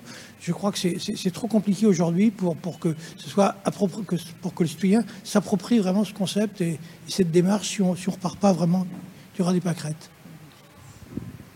Moi, je rebondis euh, sur ce que vous venez de dire parce qu'au niveau de l'énergie, de c'est quelque chose qui est euh, souligné dans la note, même si euh, ça coûte peut-être pas encore assez cher l'énergie pour que ce soit rentable rapidement de faire certains types d'investissements, que ce soit au niveau d'une commune ou d'un particulier. néanmoins, ça pèse quand même les consommations d'énergie dans le budget des communes. Et donc, de la même façon que Monsieur disait, il y a trois choses qui font avancer les citoyens, dont l'argent les communes aussi, ça devrait quand même être euh, une motivation suffisante pour euh, mesurer. Et plus la commune est petite, si je me souviens bien ce qui est dans la note, plus euh, proportionnellement les dépenses énergétiques pèsent lourd dans leur budget. moi, je vais faire une deuxième remarque sur la, sur la note. En fait, dans la note, vous proposez trois points. Le deuxième point, c'est un débat, un débat annuel. Euh, on, va, y venir justement aux propositions, en fait. C'est ce qu'on va aborder maintenant. Et, pour arriver à un troisième point, qui est la question de proposer de la rénovation du solaire, je me disais, puisqu'on parlait de, du, citoyen, je me disais, est-ce qu'on ne pourrait pas proposer un, 2 bis ou un, ou un quatrième point, tout ça, qui serait en fait une espèce de, de dispositif d'ingénierie ou d'intelligence collective pour se dire finalement, peut-être que quand on est dans le nord, à Lille, ou quand on est dans le sud, à Bayonne, peut-être que les, solutions ne sont pas forcément les mêmes en termes de rénovation ou de solaire, et qu'on peut imaginer qu'il y a des solutions localement qui sont peut-être avec une efficacité climatique plus importante en fonction des territoires. Et il peut y avoir une, démarche un peu d'ingénierie, euh, encore une fois, euh, démocratique, qui vise à identifier les solutions qui sont les plus efficaces localement. Merci à, tous. On, va passer à la phase de présentation des propositions, mais vous pourrez réagir. Euh, vous, pourrez réagir ultérieurement. je voudrais juste réagir sur le côté un peu économique. On a dit que ça, ça rapportait pas, ça coûtait finalement et que l'investissement n'était pas rentabilisé, etc. Ça dépend comment on mesure le retour d'investissement. Euh, en particulier, si on, continue à, raisonner un peu en silo, comme ça a été dit, on a du mal effectivement à équilibrer les comptes. J'ai vu une étude anglaise très intéressante sur la précarité énergétique. La précarité énergétique coûte très cher à la collectivité. Mais ce n'est pas des, des, frais sociaux, c'est des, retards scolaires, c'est une série de choses de ce genre. Et euh, finalement, l'étude disait que l'isolation des bâtiments coûtait moins cher que le coût de la précarité énergétique. Vous voyez, donc, si on fait les calculs de manière un peu globale, si on va au-delà des, cloisonnements, on, trouve des intérêts. Alors pour le particulier, ça ne marche pas parce qu'il n'y a pas un retour directement, mais pour la collectivité, effectivement, à un niveau plus macro, euh, il y a des retours très positifs. Très rapidement sur la précarité. Euh, pour la précarité, on, pourrait avoir comme un principe euh, de, de, gestion publique, surtout au niveau national, que tout investissement dans la production énergétique, en particulier nucléaire, doit être, on doit mettre exactement le même montant d'investissement dans la réduction de la demande. Et d'un seul coup, on aura un très très beau fonds euh, pour, euh, pour pouvoir euh, financer la rénovation énergétique. Ça, c'est une blague, mais en fait, je pense que non, ce n'est pas, tout à fait une blague. Il faudrait absolument systématiquement investir autant dans la réduction de la demande qu'on investit dans la production, parce que justement, ça, ça pourrait nous donner un prisme, autant dans le négawatt que dans le watt. Et euh, il y a des exemples. Euh, j'étais dans une ville roumaine euh, la semaine dernière et, ils ont réussi à rénover les bâtis, les logements d'une ville qui a à peu près 100 000 habitants. Un tiers des bâtiments en 10 ans, ils ont réussi à faire. Un tiers des logements. Parce qu'il y avait les fonds structurels et que les fonds structurels ont été fléchés uniquement là-dessus et qu'ils ont massifié. Donc c'est possible. Juste un mot. Peut-être. Oui.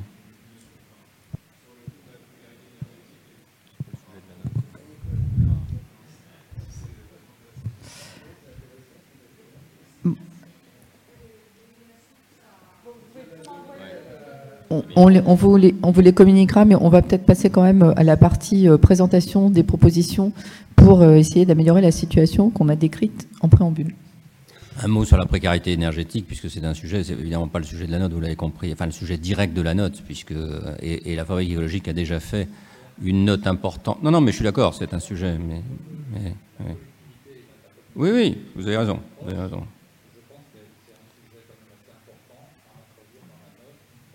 Oui, oui, je suis d'accord. Donc, euh, proposer. proposer un amendement, tout à fait, on est tout à fait d'accord sur l'idée. La, logique de la note, vous l'avez vu, elle n'est elle pas euh, totalement sectorielle, mais, mais je suis d'accord pour qu'on mette ce genre de choses. Enfin, je suis d'accord, le groupe en délibérera, mais ça me paraît en effet logique. Quelques mots sur les, sur les propositions. Euh, bon, et, pour insister sur le fait que euh, en particulier, la première proposition, conformément à ce que d'ailleurs plusieurs d'entre vous ont dit, elle est vraiment différenciée selon les communes. Et ça, c'est très important à dire. Je suis moi très très convaincu par ce qui a été dit sur le fait que toute une série de petites et de moyennes communes, l'objectif doit vraiment être de suivre ces consommations euh, de flux énergétiques, etc., comme, comme ça se fait, euh, et de le suivre sur plusieurs années et d'avoir des objectifs de réduction. Moi, je suis très convaincu que si déjà toute une série de communes faisaient ça, ce qui n'est quand même pas tout à fait insurmontable, hein, qui est quand même euh, et suivre en volume, euh, par exemple, les consommations d'énergie, repérer dans son patrimoine. Et moi, j'insiste beaucoup.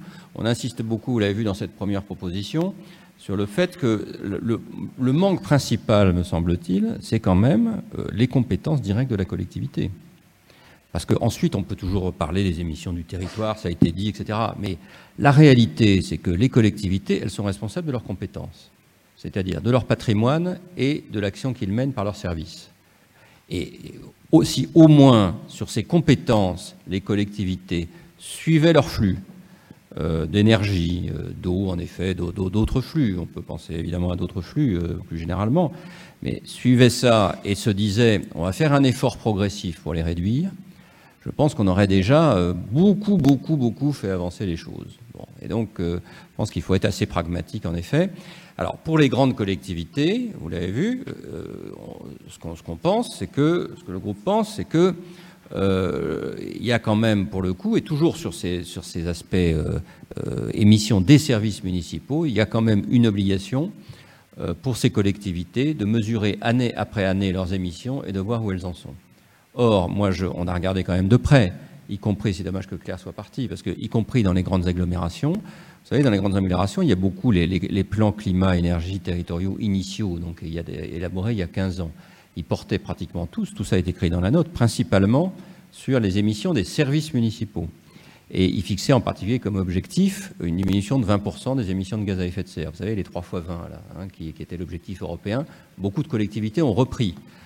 Ce serait intéressant que toutes les collectivités fassent un bilan puisqu'on approche de 2020, fassent un bilan de leurs émissions de leurs services municipaux. Et on a regardé un certain nombre d'entre elles, et je peux vous dire qu'elles ne sont pas du tout dans les clous. Voilà, pour simplement leur patrimoine et leurs euh, services municipaux. Donc voilà, donc ça c'est la première proposition, moi qui me paraît importante, parce que je suis assez d'accord avec l'idée qu'on fait des plans, etc. C'est utile, les PCAT sont utiles, mais si déjà on s'intéressait à ce sujet basique, concret, qui répond aux compétences des collectivités, et si les différentes collectivités faisaient l'effort de se dire on va faire une trajectoire de diminution, on va en effet euh, sensibiliser notre personnel sur l'utilisation du chauffage, on va en effet euh, mettre des outils de régulation du chauffage pour essayer de diminuer la consommation, etc., etc., etc. Je pense qu'on avance déjà beaucoup. La deuxième proposition, vous l'avez vu, c'est cette idée qu'on euh, ne débat jamais de l'ensemble des sujets climatiques dans une collectivité. Et donc, on propose qu'il y ait un débat d'orientation climatique qui soit, pour, les élus qui, sont dans la salle, euh, ils connaissent bien ces, mécaniques, qui soit juste après le débat d'orientation budgétaire, qui n'ait pas de vote, mais qui permette à la collectivité de se dire j'ai une discussion pour la programmation de mon budget sur les prochaines années. Ça, c'est le débat d'orientation budgétaire. Eh bien, j'ai le même outil, juste après, pour savoir en matière climatique ce que je fais et ma trajectoire dans les prochaines années. Et évidemment, avec évidemment une analyse pour le coup de la mesure, de l'endroit où ils en sont, et puis euh, d'examiner sur les projets qu'ils ont, sur les investissements qu'ils ont, est-ce qu'ils peuvent pas, sur chacun des projets, avoir des projets qui soient le plus, euh, le moins émetteurs en gaz à effet de serre. Il y a toujours des choix, hein, il y a toujours des, possibilités de choix, mais qu'au moins on se pose la question à l'occasion de ce débat est-ce que je fais une salle des fêtes ou je, construis une école? Est-ce que vraiment j'ai réfléchi à la façon de, faire au mieux pour rendre minimum les émissions de gaz à effet de serre de ce nouvel investissement? voilà, donc donc c'est assez simple. Il n'y a pas besoin de l'État ou de qui que ce soit pour le faire. Euh, nous, on souhaiterait beaucoup, évidemment, que cette idée soit retenue, soit euh, popularisée et soit mise en œuvre, parce qu'on pense que, y compris vis-à-vis -vis du citoyen, c'est extrêmement important qu'il y ait un débat annuel sur lequel on s'interroge sur l'action climatique dans une collectivité, ce qui aujourd'hui n'existe pas. C'est ce qu'on démontre dans la note. Aujourd'hui, y compris dans les grandes collectivités, vous avez un débat budgétaire avec un rapport sur le développement durable. Donc pour ceux qui connaissent un peu, vous égrenez les différents sujets, alors les transports, euh, les, ordures ménagères, etc. À chaque fois, euh, il est démontré qu'il y a beaucoup de projets qui sont faits intéressants pour le développement durable, etc. Vous n'avez jamais un moment où on ne parle que de ça et où on se dit, voilà tout ce que je fais pour le climat et voilà ce que je pourrais faire en plus. Troisième et dernier point, important, euh, c'est que, euh, ça a été dit sur les, agendas 21, etc., on est obligé d'avoir une logique très forte, si on veut avoir une action cohérente, de transversalité. Or, on, le sait, la logique de transversalité, on l'a observé euh, en regardant, en enquêtant un peu dans les différentes collectivités, elle est encore insuffisante. Et on prend un seul exemple qui est révélateur. C'est l'exemple de la rénovation du patrimoine communal et du patrimoine, y compris des logements sociaux. Je ne sais pas si vous savez, on n'a pas voulu être trop méchant avec les collectivités, mais si vous savez aujourd'hui où en est le solaire sur les toits dans les collectivités, eh ben, il en est pratiquement à zéro. Pratiquement à zéro. Et, regardez les collectivités qui font des choses, qui essayent de faire des choses. Je ne cite aucun exemple, ils sont cités dans la note. Mais ce qu'ils font est encore très faible par rapport à, ce qui pourrait être fait. Or, on le sait très bien, parce qu'on n'a pas beaucoup d'espace, parce qu'il faut limiter l'artificialisation des sols, parce qu'on le sait très bien, euh, il faut impérativement euh, que, euh, on développe le solaire sur les toits. En plus, les coûts diminuent très fortement, donc c'est le moment, c'est l'instant pour essayer de développer ça. Bon, et il n'y a pas d'articulation. De même qu'il n'y a pas d'articulation entre la rénovation des logements et, par exemple, le développement de chauffe-eau de chaleur, ou plus exactement, on développe un réseau de chaleur et ensuite euh, on s'interroge pour savoir euh, si on va pouvoir faire quel logement on va pouvoir faire à côté. C'est évidemment l'inverse qu'il faudrait faire. Il faudrait se dire, dans tel ou tel quartier de logement social, euh, on, veut rénover l'ensemble du quartier, et, eh bien posons-nous en même temps la question de réseau de chaleur pour y arriver. C'est la même chose pour la géothermie ou ce genre de choses. Donc notre message, il est de dire, il n'est pas de dire à chacun, il faut que vous fassiez ça, ça et ça. Il est de dire simplement aux collectivités, faites en sorte, à chaque fois que vous rénovez vos bâtiments publics sur le plan énergétique, ou que, y compris dans les logements sociaux, vous faites des grandes opérations de réhabilitation des logements sociaux, faites en sorte de vous poser systématiquement la question comment on peut coupler cette rénovation énergétique avec le développement des énergies renouvelables dans, la collectivité. Et honnêtement, on a été très frappé, moi j'ai été très frappé de voir à quel point ce raisonnement-là est encore très faible est très peu répandue en réalité euh, dans les collectivités locales, euh, en tout cas françaises, alors que c'est vrai que chez certains de nos voisins, elle l'est bien davantage. Je pense que là, pour le coup, le message, qui est assez nouveau, euh, je pense qu'il est important qu'il soit en effet porté et j'espère que cette note arrivera, arrivera à le porter. Voilà, trois recommandations. On n'a pas du tout tout couvert. Hein. Il y a évidemment toute une série de sujets au-delà de ces recommandations qu'il faudrait poser. Vous voyez bien, l'action climatique, c'est très vaste. Hein. C'est la précarité énergétique, c'est les transports, c'est la rénovation énergétique des logements, c'est euh, euh, l'agriculture urbaine, c'est la végétalisation, c'est toute une série de choses. On n'a pas voulu rentrer dans ce niveau infra, euh, parce que voilà, on ne pouvait pas faire un rapport de 300 pages, mais, en tout cas, voilà un certain nombre de choses qui nous paraissent importantes et messages qu'on a, envie de délivrer et qui sont soumis à votre appréciation et à vos critiques et à vos remarques. Voilà. moi, j'avais une question à vous poser en tant qu'auteur de, la note. Euh, quand vous dites, euh, enfin quand tu dis Géraud que les grandes métropoles qui sont encore sur leur plan d'il y a 10 ans, qui étaient les 3 fois 20 et ne sont pas du tout dans les clous, mais donc ça veut dire qu'elles mesurent et elles savent qu'elles ne sont pas dans les clous. Celles-ci. Celles dont on a vu qu'elles mesuraient, sur une mesure qui date parfois d'il y a 2-3 ans, et dont on se dit elles ne sont pas du tout dans les clous. Mais, il y en a beaucoup qui ne mesurent pas. Mais je pense que si elles ne mesurent pas, c'est peut-être aussi qu'elles ne sont pas tout à fait dans les clous, si je peux me permettre. Mais, mais, celles qui savent qu'elles ne sont pas dans les clous, est-ce qu'elles en tirent des conclusions? Est-ce qu'elles euh, est qu'elles euh, infléchissent sur leurs actions? C'est un peu ça. Parce que... Je ne donnerai pas d'exemple, mais, mais, pas vraiment. Honnêtement, on a regardé. On alors on a, pas, on a regardé, qu'est-ce qu'on a je, le redis, le champ de l'étude. Hein, on a regardé euh, toute une série d'expériences, de, de bonnes expériences. On avait chacun, vous avez vu, il y a quelques élus, dans donc on avait chacun aussi les connaissances qu'on pouvait avoir, et on a fait une étude systématique des dix principales villes ou agglomérations françaises. Voilà. Donc c'est ça, c'est le, le, résultat. Peut-être que, peut-être que c'est, tout ce qu'on dit est fait ailleurs. Hein. on n'est pas, pas omniscient, on n'a pas fait une enquête auprès des, des, des milliers d'intercommunautés qui existent dans ce pays. Donc peut-être que ça existe ailleurs, mais à notre connaissance, en tout cas, des uns et des autres, il y avait plusieurs élus dans le groupe, il y avait etc. Euh, on a nous-mêmes nos contacts divers et variés. À notre connaissance, ça ne se fait pas. Et l'autre point aussi, c'était sur le débat d'orientation euh, annuel. Euh, peut-être que ce serait l'occasion pour reboucler avec l'histoire d'embarquer tout le monde, tous les habitants, etc., de construire un narratif à ce moment-là pour avoir un projet qui s'appelle autre chose que euh, gaz à effet de serre ou je ne sais quoi, et qui soit suffisamment euh, enthousiasmant pour euh, embarquer toute la population. tu, as tout à fait raison, j'aurais dû le redire, et là pour le coup la note mérite d'être complétée à mon avis, parce que c'est tout à fait l'objectif. L'objectif c'est que ce débat rentre dans un narratif de, la commune, de ce que la commune a envie de faire, et qu'elle associe pleinement ses habitants, pourquoi pas, que ce débat soit préparé avec une, commission extra-municipale qui, associe tous les habitants qu'ils souhaitent. Enfin bon, voilà, on peut, on peut imaginer des tas de choses, mais, euh, tu as tout à fait raison. C'est l'occasion de, mobiliser, d'entraîner les citoyens euh, dans cette démarche.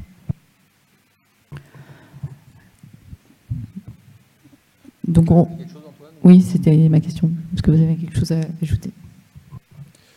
Bah, juste quand Géraud parlait, il disait qu'on n'était pas omniscient. on ne pouvait pas savoir effectivement tout ce qui est fait en France, mais c'est justement révélateur. Quand on a fait nos recherches à nous, pour les métropoles, c'était facile de prendre les plus grandes métropoles, mais pour les petites communalités et intercommunalités, finalement, quand on cherche les bonnes pratiques ou les, bons exemples du coup dont on voulait s'inspirer pour la note, et ben finalement, c'est des exemples assez épars et isolés qui ressortent. Même sur, le site, enfin, sur les sites principaux, il y a assez peu d'exemples de, de, villes qui gèrent en transversalité la, question climatique, etc. Il y en a quelques-unes, mais c'est assez peu mis en avant et on valorise essentiellement, par exemple, euh, voilà, la rénovation énergétique d'une école avec des panneaux solaires, c'est mis en avant, mais c'est à notre sens, enfin, à mon sens en tout cas, pas assez creusé aujourd'hui et cette information-là pourrait être aujourd'hui plus valorisée sur, euh, bah, sur les principaux relayeurs de cette information-là. Je, confirme, on a, on, on, fait le, travail tout à fait, on a essayé tout à fait objectif, on a cherché partout. On a été un peu déçus parce qu'il y a plusieurs sites, etc. Je ne nommerai pas qui, en effet répertorient les bonnes pratiques. Mais au total, c'est quand même dispersé et, on pensait qu'il y avait beaucoup plus de choses sur ces sites. Donc on a trouvé ça un peu, ça nous a interrogé dans, dans la logique du name and shame on peut, name and shame, c'est aussi euh, nommer et se comparer positivement, même si shame c'est négativement, mais on peut se comparer positivement aussi. Bon. Et on a, été un peu étonné de voir que euh, il y a sans doute une série de choses intéressantes qui se font et qu'on ne connaît pas. Voilà. Mais c'est un peu dommage que, en effet, les, les, élus, les collectivités qui font des choses intéressantes ne fassent pas l'effort, euh, parfois sans doute, de, de faire connaître leurs leur bonnes pratiques. Alors le, la parole est à nouveau euh, à, la, salle. Vous aviez commencé déjà les uns les autres à, toucher du doigt les propositions qui, viennent d'être faites, mais euh, comment vous y réagissez? Euh, oui, moi j'avais une question, enfin plutôt oui, une remarque par rapport à la proposition du, du débat d'orientation climatique que je trouve très intéressante. J'ai pas lu le, encore en, en détail le, le rapport. Donc, euh, désolé si c'est évoqué dedans, mais je me demande pourquoi dissocier euh, ce débat du budget climatique, euh, vu que selon moi, ce devrait être un seul et même vote, mais un vote éclairé, justement, comme, comme disait Madame. Madame Roumet tout à l'heure, si aujourd'hui il, y a des, des outils qui permettent vraiment d'évaluer de, le, poids, le poids climatique de, chaque action publique, le, le, vote budgétaire peut se faire justement à l'aune d'une évaluation par rapport aux, conséquences de, euh, euh, ces décisions. Et ça peut être aussi euh, l'occasion pour la, communauté de, de, donner des, des, comptes à, rendre aux concitoyens qui voient vraiment, de, éventuellement de manière, de manière assez, ludique, mais ça peut se faire de, différentes manières. Vous évoquez un, un, débat d'organisation avec, avec les citoyens, mais ça peut être un outil qui permet vraiment de, lire clairement euh, le poids climatique euh, des, décisions publiques. Et je pense que c'est peut-être pas l'objet de la note aussi, mais euh, voilà, il y a aussi le l'enjeu de, la biodiversité qui se mesure, qui peut se, mesurer aussi à l'aune des, décisions budgétaires qui, qui, est à prendre en compte. Et d'après moi, c'est vrai que ça, ça, peut demander, ça peut demander pas mal de, préparation en amont, mais je suis peut-être pas aussi décentralisateur que monsieur, mais j'ai l'impression que ce type de, euh, de système ne peut marcher que s'il y a une, euh, un organisme public, éventuellement déconcentré derrière, qui, vérifie ce type de budget et justement qui peut demander des, comptes à rendre a priori. Mais bon, après ça, c'est euh, un autre sujet.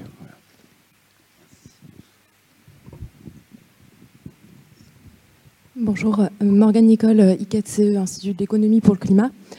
Euh, je vais faire quelques points d'attention et euh, propositions pour compléter euh, vos propositions.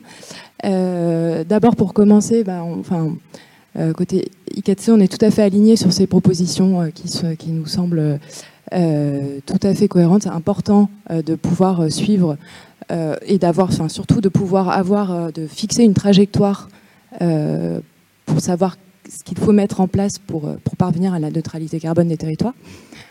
Euh, un point d'intention, un premier point d'intention, c'est celui de euh, l'importance de prendre en compte, euh, d'aussi regarder le côté, ce qu'on appelle, je vais faire pas mal d'anglicisme, c'est un peu notre côté, mais le côté do not harm. c'est important de regarder, de, pouvoir mesurer, de pouvoir suivre le, les actions positives, les actions qui sont faites pour le climat.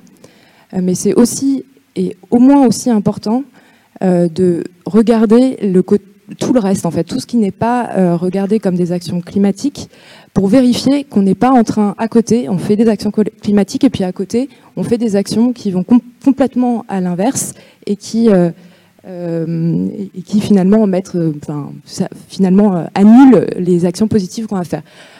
par exemple, si d'un côté, une commune donne des subventions pour un aéroport, on peut se poser la question de est-ce que ces subventions pourraient pas être utilement utilisées euh, pour euh, plutôt euh, faire des pistes cyclables enfin, ou d'autres dépenses. Donc c'est important de pouvoir également avoir une vision beaucoup plus holistique, beaucoup plus systématique de, l'impact climatique de l'ensemble des, décisions budgétaires qui sont faites euh, voilà. et c'est une démarche que nous, on considère comme complètement complémentaire à la démarche de budget carbone. Et là-dessus, on est en train de travailler en ce moment avec euh, cinq collectivités pour mettre en place un outil euh, pour pouvoir faire cette partie qui est vraiment cette, cette, ce, premier, cette première évaluation plus générale sur l'ensemble du budget. Quelles sont les mesures, les, dépenses, enfin, les mesures budgétaires qui sont favorables, quelles sont celles qui sont défavorables? Il y en a d'autres qui n'ont ni un impact vraiment défavorable, ni, un impact favorable, mais en tout cas de pouvoir identifier les dépenses euh, défavorables qui pourraient être utilement réorientées vers euh, des dépenses favorables. Euh, et un autre point, d'attention, c'est faire attention, mais ça c'est globalement très général, à ne pas penser que énergie quand on pense climat, et à penser aussi euh, utilisation des terres, euh, etc. Et de bien faire le lien entre PLU, par exemple, et PCAET, et, et, de vérifier que dans le PLU, on n'est pas en train, enfin, quand on fait un PLU, est-ce qu'on n'est pas en train d'aller complètement contre notre trajectoire climat?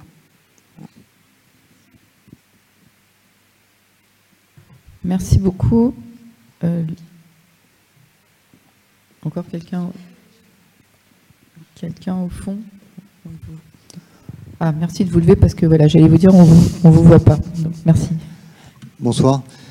Simon Gaillard, un technicien fluide dans une commune de l'Est parisien de 50 000 habitants, 20 gigawattheures par an, si je ne me trompe pas de zéro.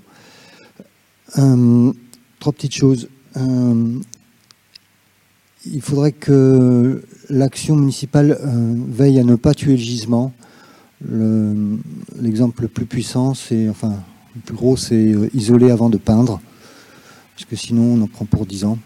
Euh, et euh, pour les, ravalements, c'est la même chose.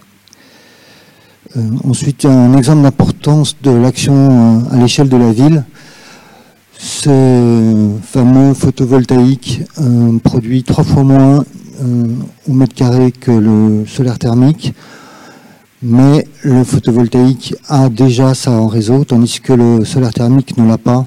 Donc c'est, euh, ça peut être à l'initiative de la municipalité de créer un, réseau qui puisse euh, rendre rentable le solaire thermique. Et dernier point, un peu de prospective. Il euh, faudra pas oublier que pour ceux qui créent des réseaux de chaleur, il faudra poser des, des réseaux de froid en même temps. Donc ça fait des grosses tranchées, on est bien d'accord. Merci. D'autres questions Il y a beaucoup d'autres questions. Ah, beaucoup d'autres questions. D'accord, on va réagir. une deuxième série. Ok. Sinon, ça fait des commentaires, parce que toutes les remarques euh, sont tout à fait, tout à fait pertinentes. Euh, sur sur le, la remarque sur le budget climatique, pourquoi est-ce qu'on a proposé un débat d'orientation climatique parce qu'il nous semble que c'est adapté à tous les tailles de la collectivité, d'une collectivité. Et même une petite collectivité, toute petite, peut se dire je vais suivre mes consommations euh, d'eau euh, euh, et, d'énergie de ma salle des fêtes, etc. Et puis tous les ans, je vais faire un petit débat pour savoir où j'en suis. Vous voyez? Donc il n'y a même pas besoin de construire un budget climatique, etc. On voulait pas, on voulait pas qu'il y ait des conditions de type un peu technocratique à ce type d'initiative encore une fois, ça nous paraît important euh, qu'il y ait un moment dans l'action municipale tous les ans où on réfléchisse, on délibère de façon globale sur, sur ces sujets climatiques et, pourquoi pas d'ailleurs biodiversité.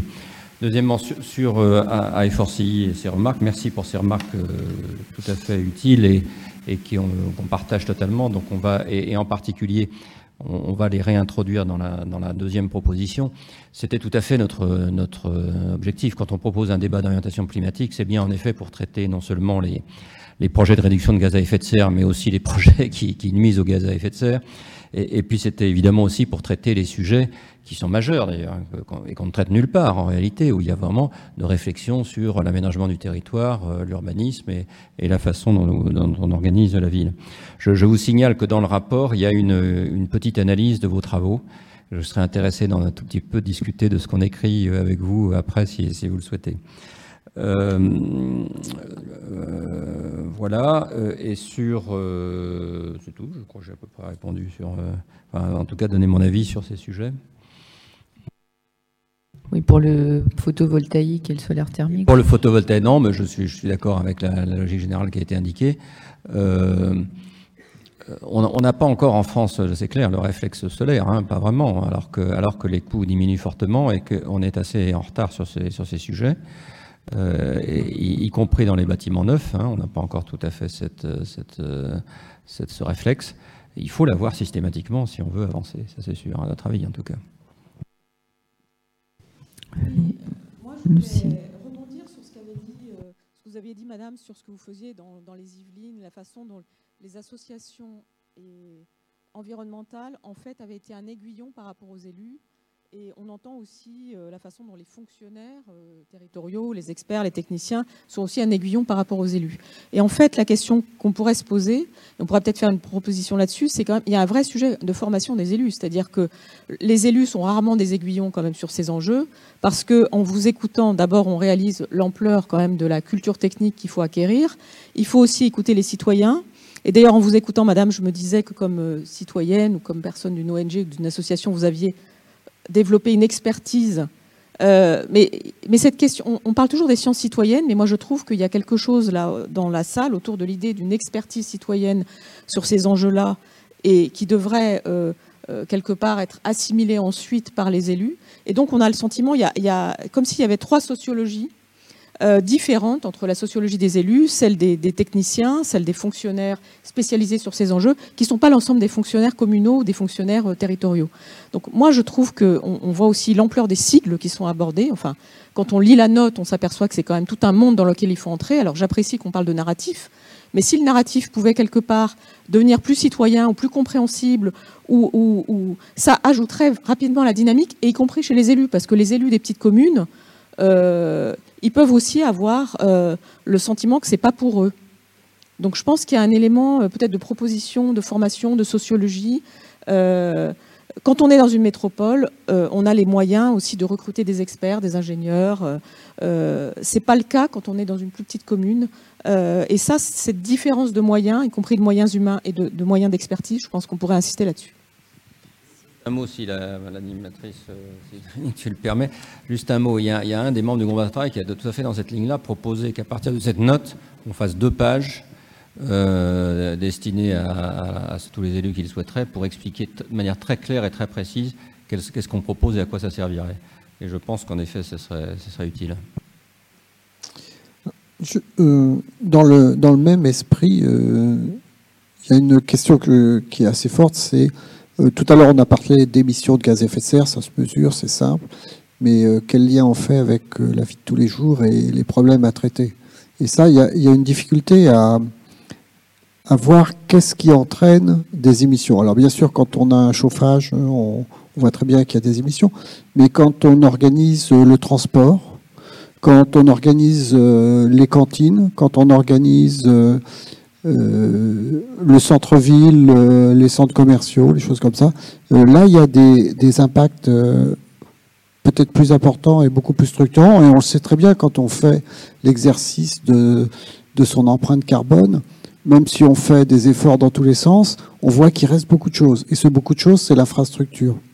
Et donc, il y a aussi cette intelligence à gagner sur les émissions directes et puis ce qu'on appelle les émissions indirectes euh, et, qui sont souvent aux mains de ces plans à moyen terme euh, des collectivités et pour lesquelles, par, expérience, moi j'ai discuté avec euh, ma mairie, ils n'avaient pas une idée que le PLU pouvait avoir un impact sur le climat.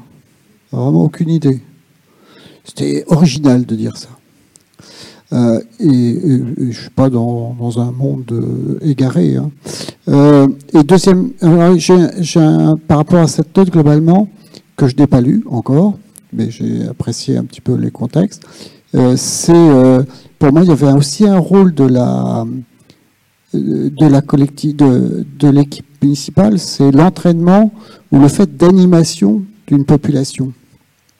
Et, d'animation d'une population qui va faire des politiques climatiques. Donc, quelles sont les clés dont elle a besoin Alors, j'ai entendu des, des, bons points comme euh, créer un narratif euh, pour la collectivité, mais il faut que ce soit aussi un narratif pour les habitants.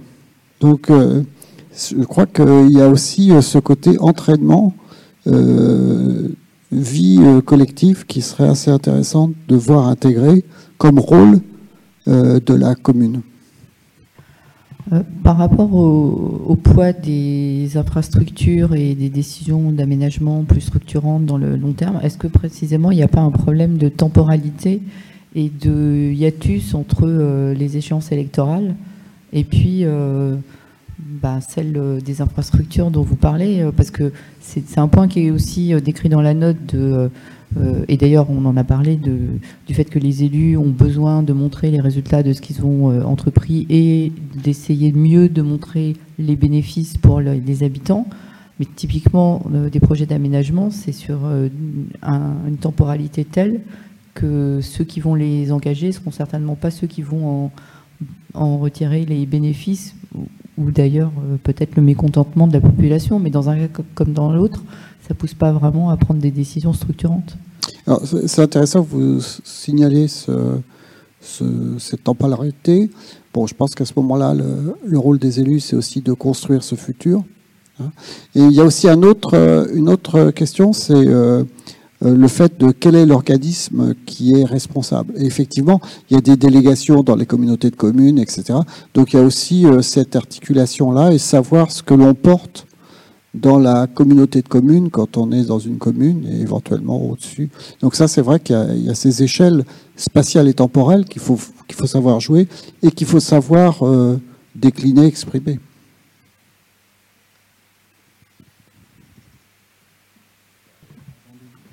question derrière. Ah, et devant aussi. Derrière? Là-bas. Ah oui, ça viendra. Chacun son euh, quand on parle de transversalité, c'est vrai que moi, un, point qui me paraît très intéressant, c'est justement de travailler sur l'idée du projet urbain.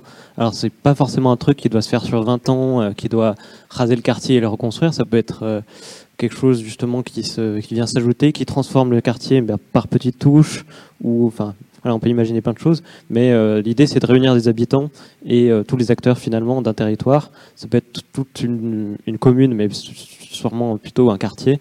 Et euh, là, on peut se projeter sur du concret et de manière transversale assez facilement, je pense, mais je voudrais avoir votre avis là-dessus.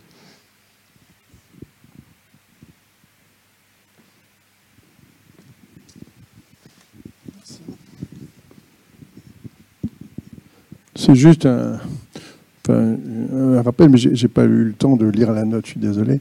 C'est sur le premier aspect du comptage, enfin du, mesurage. Hein. Euh, à l'époque où on ne parlait pas encore de climat, mais on parlait d'économie d'énergie, c'est la chasse au gaspillage, etc., il y a quelques années, euh, il y a des communes qui avaient trouvé des, réponses, en particulier en euh, responsabilisant les responsables de chaque équipement, par exemple le gymnase, la bibliothèque, etc., au lieu que les factures d'électricité ou d'énergie en général aillent directement au secrétaire général de la ville, euh, ça y allait peut-être, mais c'était identifié. Et euh, quand il y avait des économies, il y avait un challenge, hein, et quand il y avait des économies, une partie des économies, au lieu d'aller au budget de la ville, point c'est tout, euh, était répercutée un petit peu dans le budget de chacun des équipements.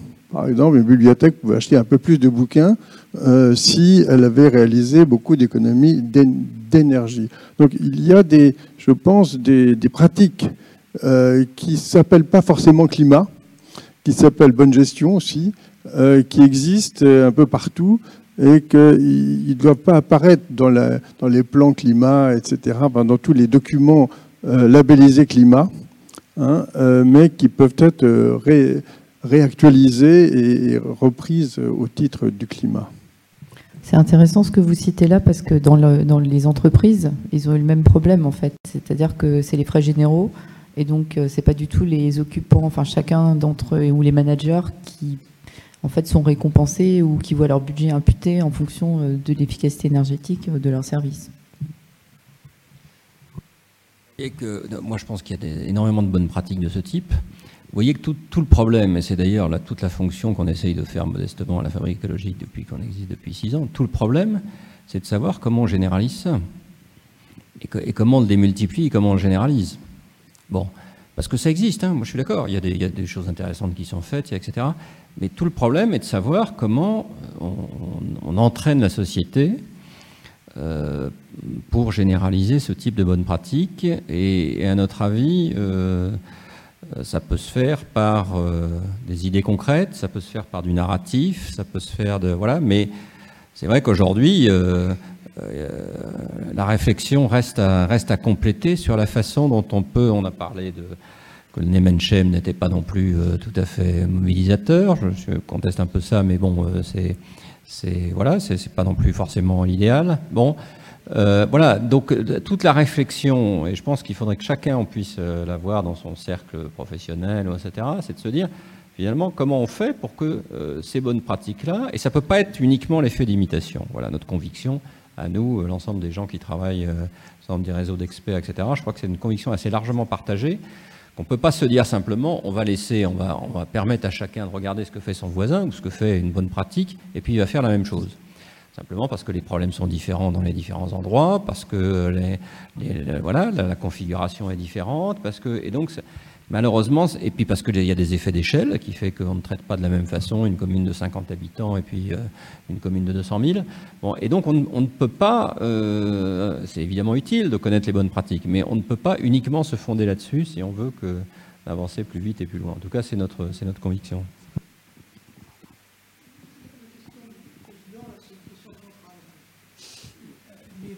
Honnêtement, je n'ai pas la réponse. Il y a des très bonnes pratiques et des très mauvaises pratiques. Les bonnes pratiques, on les connaît tous. On se regroupe dans les mêmes associations, à Amorce, à la FNCCR, à l'Association des, ingénieurs des villes de France, c'est toujours les mêmes qu'on voit. Et puis il y en a qu'on ne voit jamais. Et on ne sait pas pourquoi. Alors, il y a quelques bonnes idées. Bon, il y a une commune qui s'appelle Rochefort, qui a créé un référent énergie il y a 30 ans, qui a une pratique exemple, puis un, puis deux, puis trois, qui a une pratique exemplaire. Alors, ils ont payé leur salaire et leur charge sociale dès la première année. Non pas parce que les économies d'énergie sont rentables, elles n'étaient pas plus à l'époque quand le baril était à 30 dollars qu'aujourd'hui, simplement en renégociant les puissances souscrites des compteurs de la collectivité. Quand dans une collectivité vous avez 300 compteurs, vous êtes sûr qu'il y en a 10 qui ne servent à rien, puisque le bâtiment est inoccupé et qu'on paye la puissance, vous en avez 30 ou 40 ou 50 qui ont de la surpuissance. On estime qu'il y a des milliards, des milliards d'euros qui vont aux fournisseurs d'énergie en surpuissance électrique payée. Donc ça, c'est des économies, non pas d'énergie, mais des économies financières. Mais là, le maire, il est content, son service s'auto-équilibre et il peut investir dans les économies d'énergie moins rentables. Mais comment transposer ça à d'autres collectivités? Ça, Président, je ne sais pas. Et je me pose autant la question que vous. Comment ça se fait qu'on voit toujours les mêmes et que certains sont toujours absents de ce type de débat? Moi, je repose quand même la question que quand il y a de l'argent à la clé, on, on comprend encore moins comment c'est. Non, mais franchement, Surtout par les temps qui courent, je sais pas. Euh, je pense qu'il faut plus mettre ça en valeur hein, dans, les, dans les bonnes pratiques plutôt que le CO2. Hein.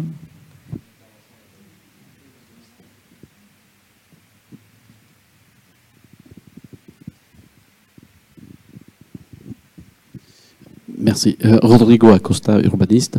Euh, par rapport à vos propositions, moi j'ai aussi envie d'ajouter dans les corbeilles communs l'idée des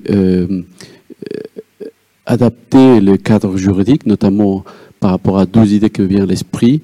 Euh, quand on euh, parle des, locaux, on parle des affectations des locaux, et c'est hyper difficile de passer d'une affectation à l'autre. Autrement dit, il faut changer quelque part le code de l'urbanisme. Et puis l'autre point qui est important aussi, on a parlé des fonciers. Lorsqu'on a, on dessine pour un usage, un usage donné dans les codes ruraux, c'est difficile de le changer. Euh, je prends un exemple des, des bons ruraux. Euh, est-ce qu'il y aura une possibilité de plaider pour une sorte de réversibilité euh, d'usage? Vous voyez, c'est compliqué comme mot, mais pour dire quoi euh, En fonction de, l'utilisation pour les panneaux solaires pendant 15 ans, 20 ans, après, on pourrait faire un autre usage. Mais ça, c'est une question des, cadres juridiques. Et effectivement, le législateur doit, à un moment donné, se saisir de la question. Ah, encore une question ou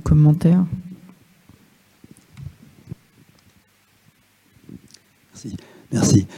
Vous demandiez comment généraliser. Bon, vous, connaissez la réponse.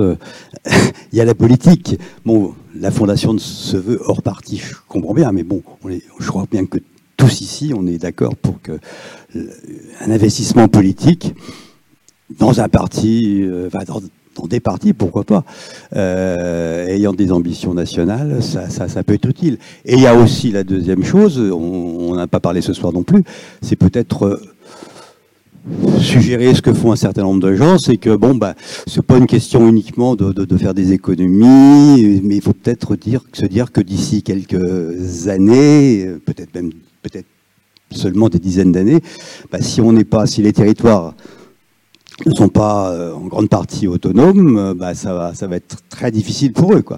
C'est la question du, de, ce qu'on appelle, certains appellent euh, l'effondrement. Donc ces deux biais, le premier politique, le deuxième au niveau d'un discours un petit peu alarmiste, c'est peut-être une façon de généraliser ce qu'on tous ici on voudrait faire promu.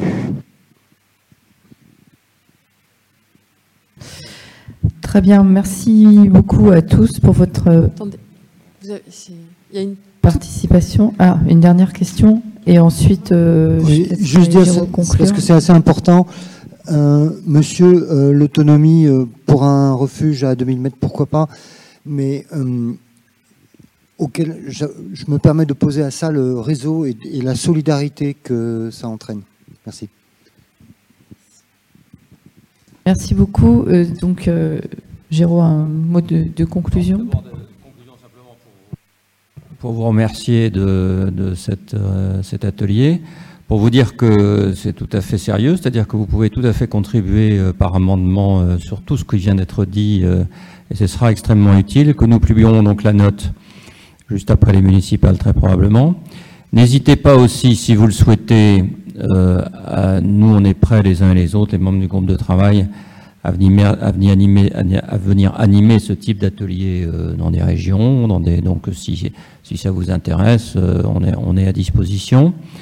Et puis peut-être un mot pour rappeler que la fabrique écologique est une structure ouverte. Et donc, pour n'hésitez pas, ceux qui ont envie, de, de, vous signaler pour faire partie du réseau d'experts, pour venir travailler. Euh, on est tout à fait ouvert à tous ceux qui ont envie de venir travailler. Il suffit de, euh, tout ça est expliqué sur le site, il suffit d'envoyer un mail.